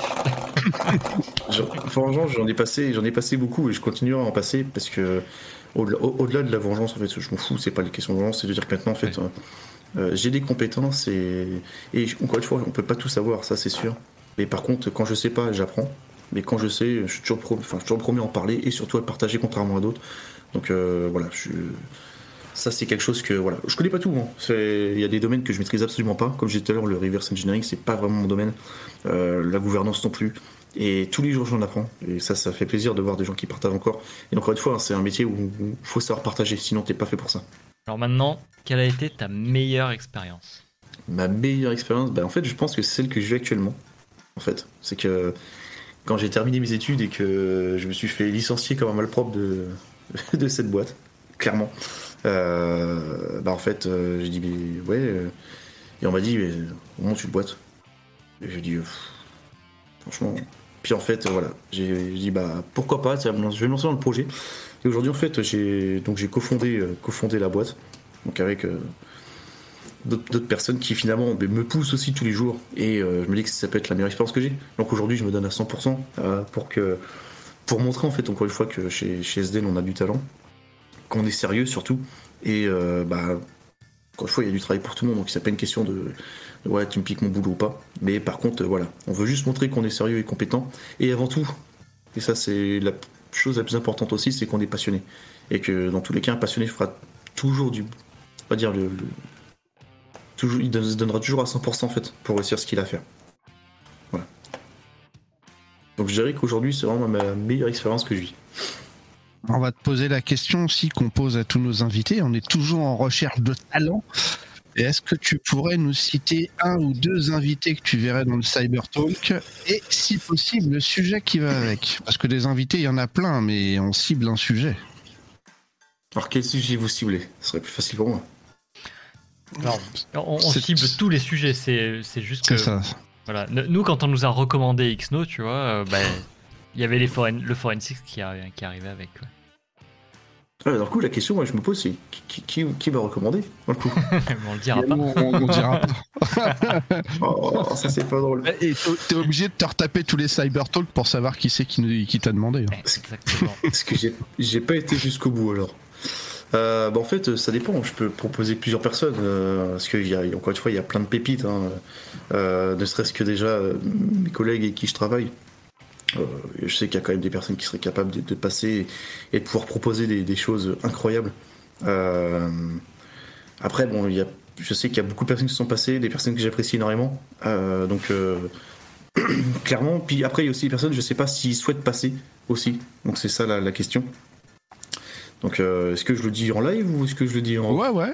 Non, non, c'est là, c'est la question est là, ouais. c'est maintenant. Ben, en fait, euh, et ben, en fait, je dirais que je, je dirais que euh, sur une partie moins technique, plus gouvernance, je penserai à, donc à mon collègue donc qui lui fait que de la gouvernance, donc qui est aussi d'ailleurs un des cofondateurs, qui a plus de 30 ans d'expérience dans ce domaine-là et qui, je pense, peut.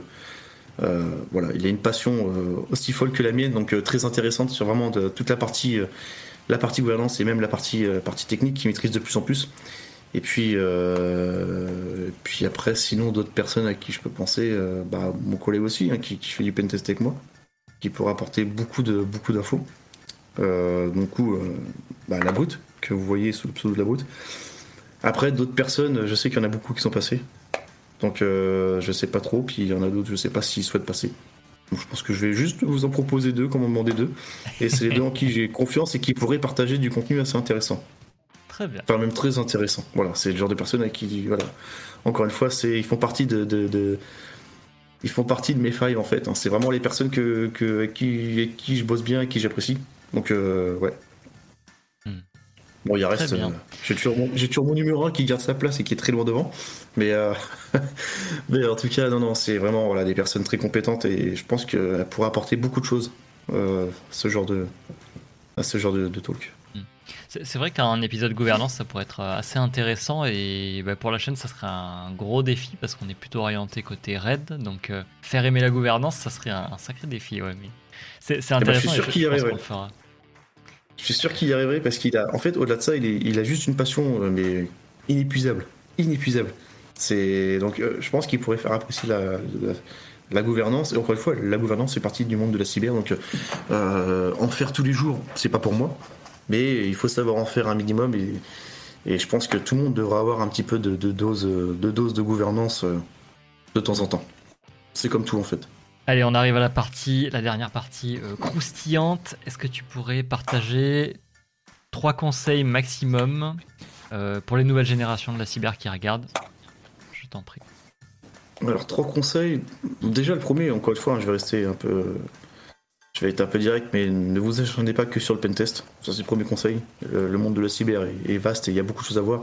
Donc en faire un peu c'est bien, mais en faire de trop, euh, je pense que quand on débute, il y a beaucoup de choses à voir. Et puis euh, bah, après, je dirais que le deuxième c'est euh, n'hésitez pas à ouvrir un livre en fait. De pas trop regarder ce qui peut traîner sur internet, parce qu'on a aussi pas mal de bêtises sur internet qui peuvent arriver. Donc des fois ouvrir un livre, acheter directement, bah, ça fait aussi le taf. Et puis on a un vrai livre papier, ça permet aussi de déconnecter, de lâcher un peu, de lâcher un peu prise. Euh, même si c'est lié à l'informatique, hein, mais euh, lâcher un peu prise. Et puis le troisième, troisième je dirais qu'effectivement faut rester passionné quoi qu'il arrive.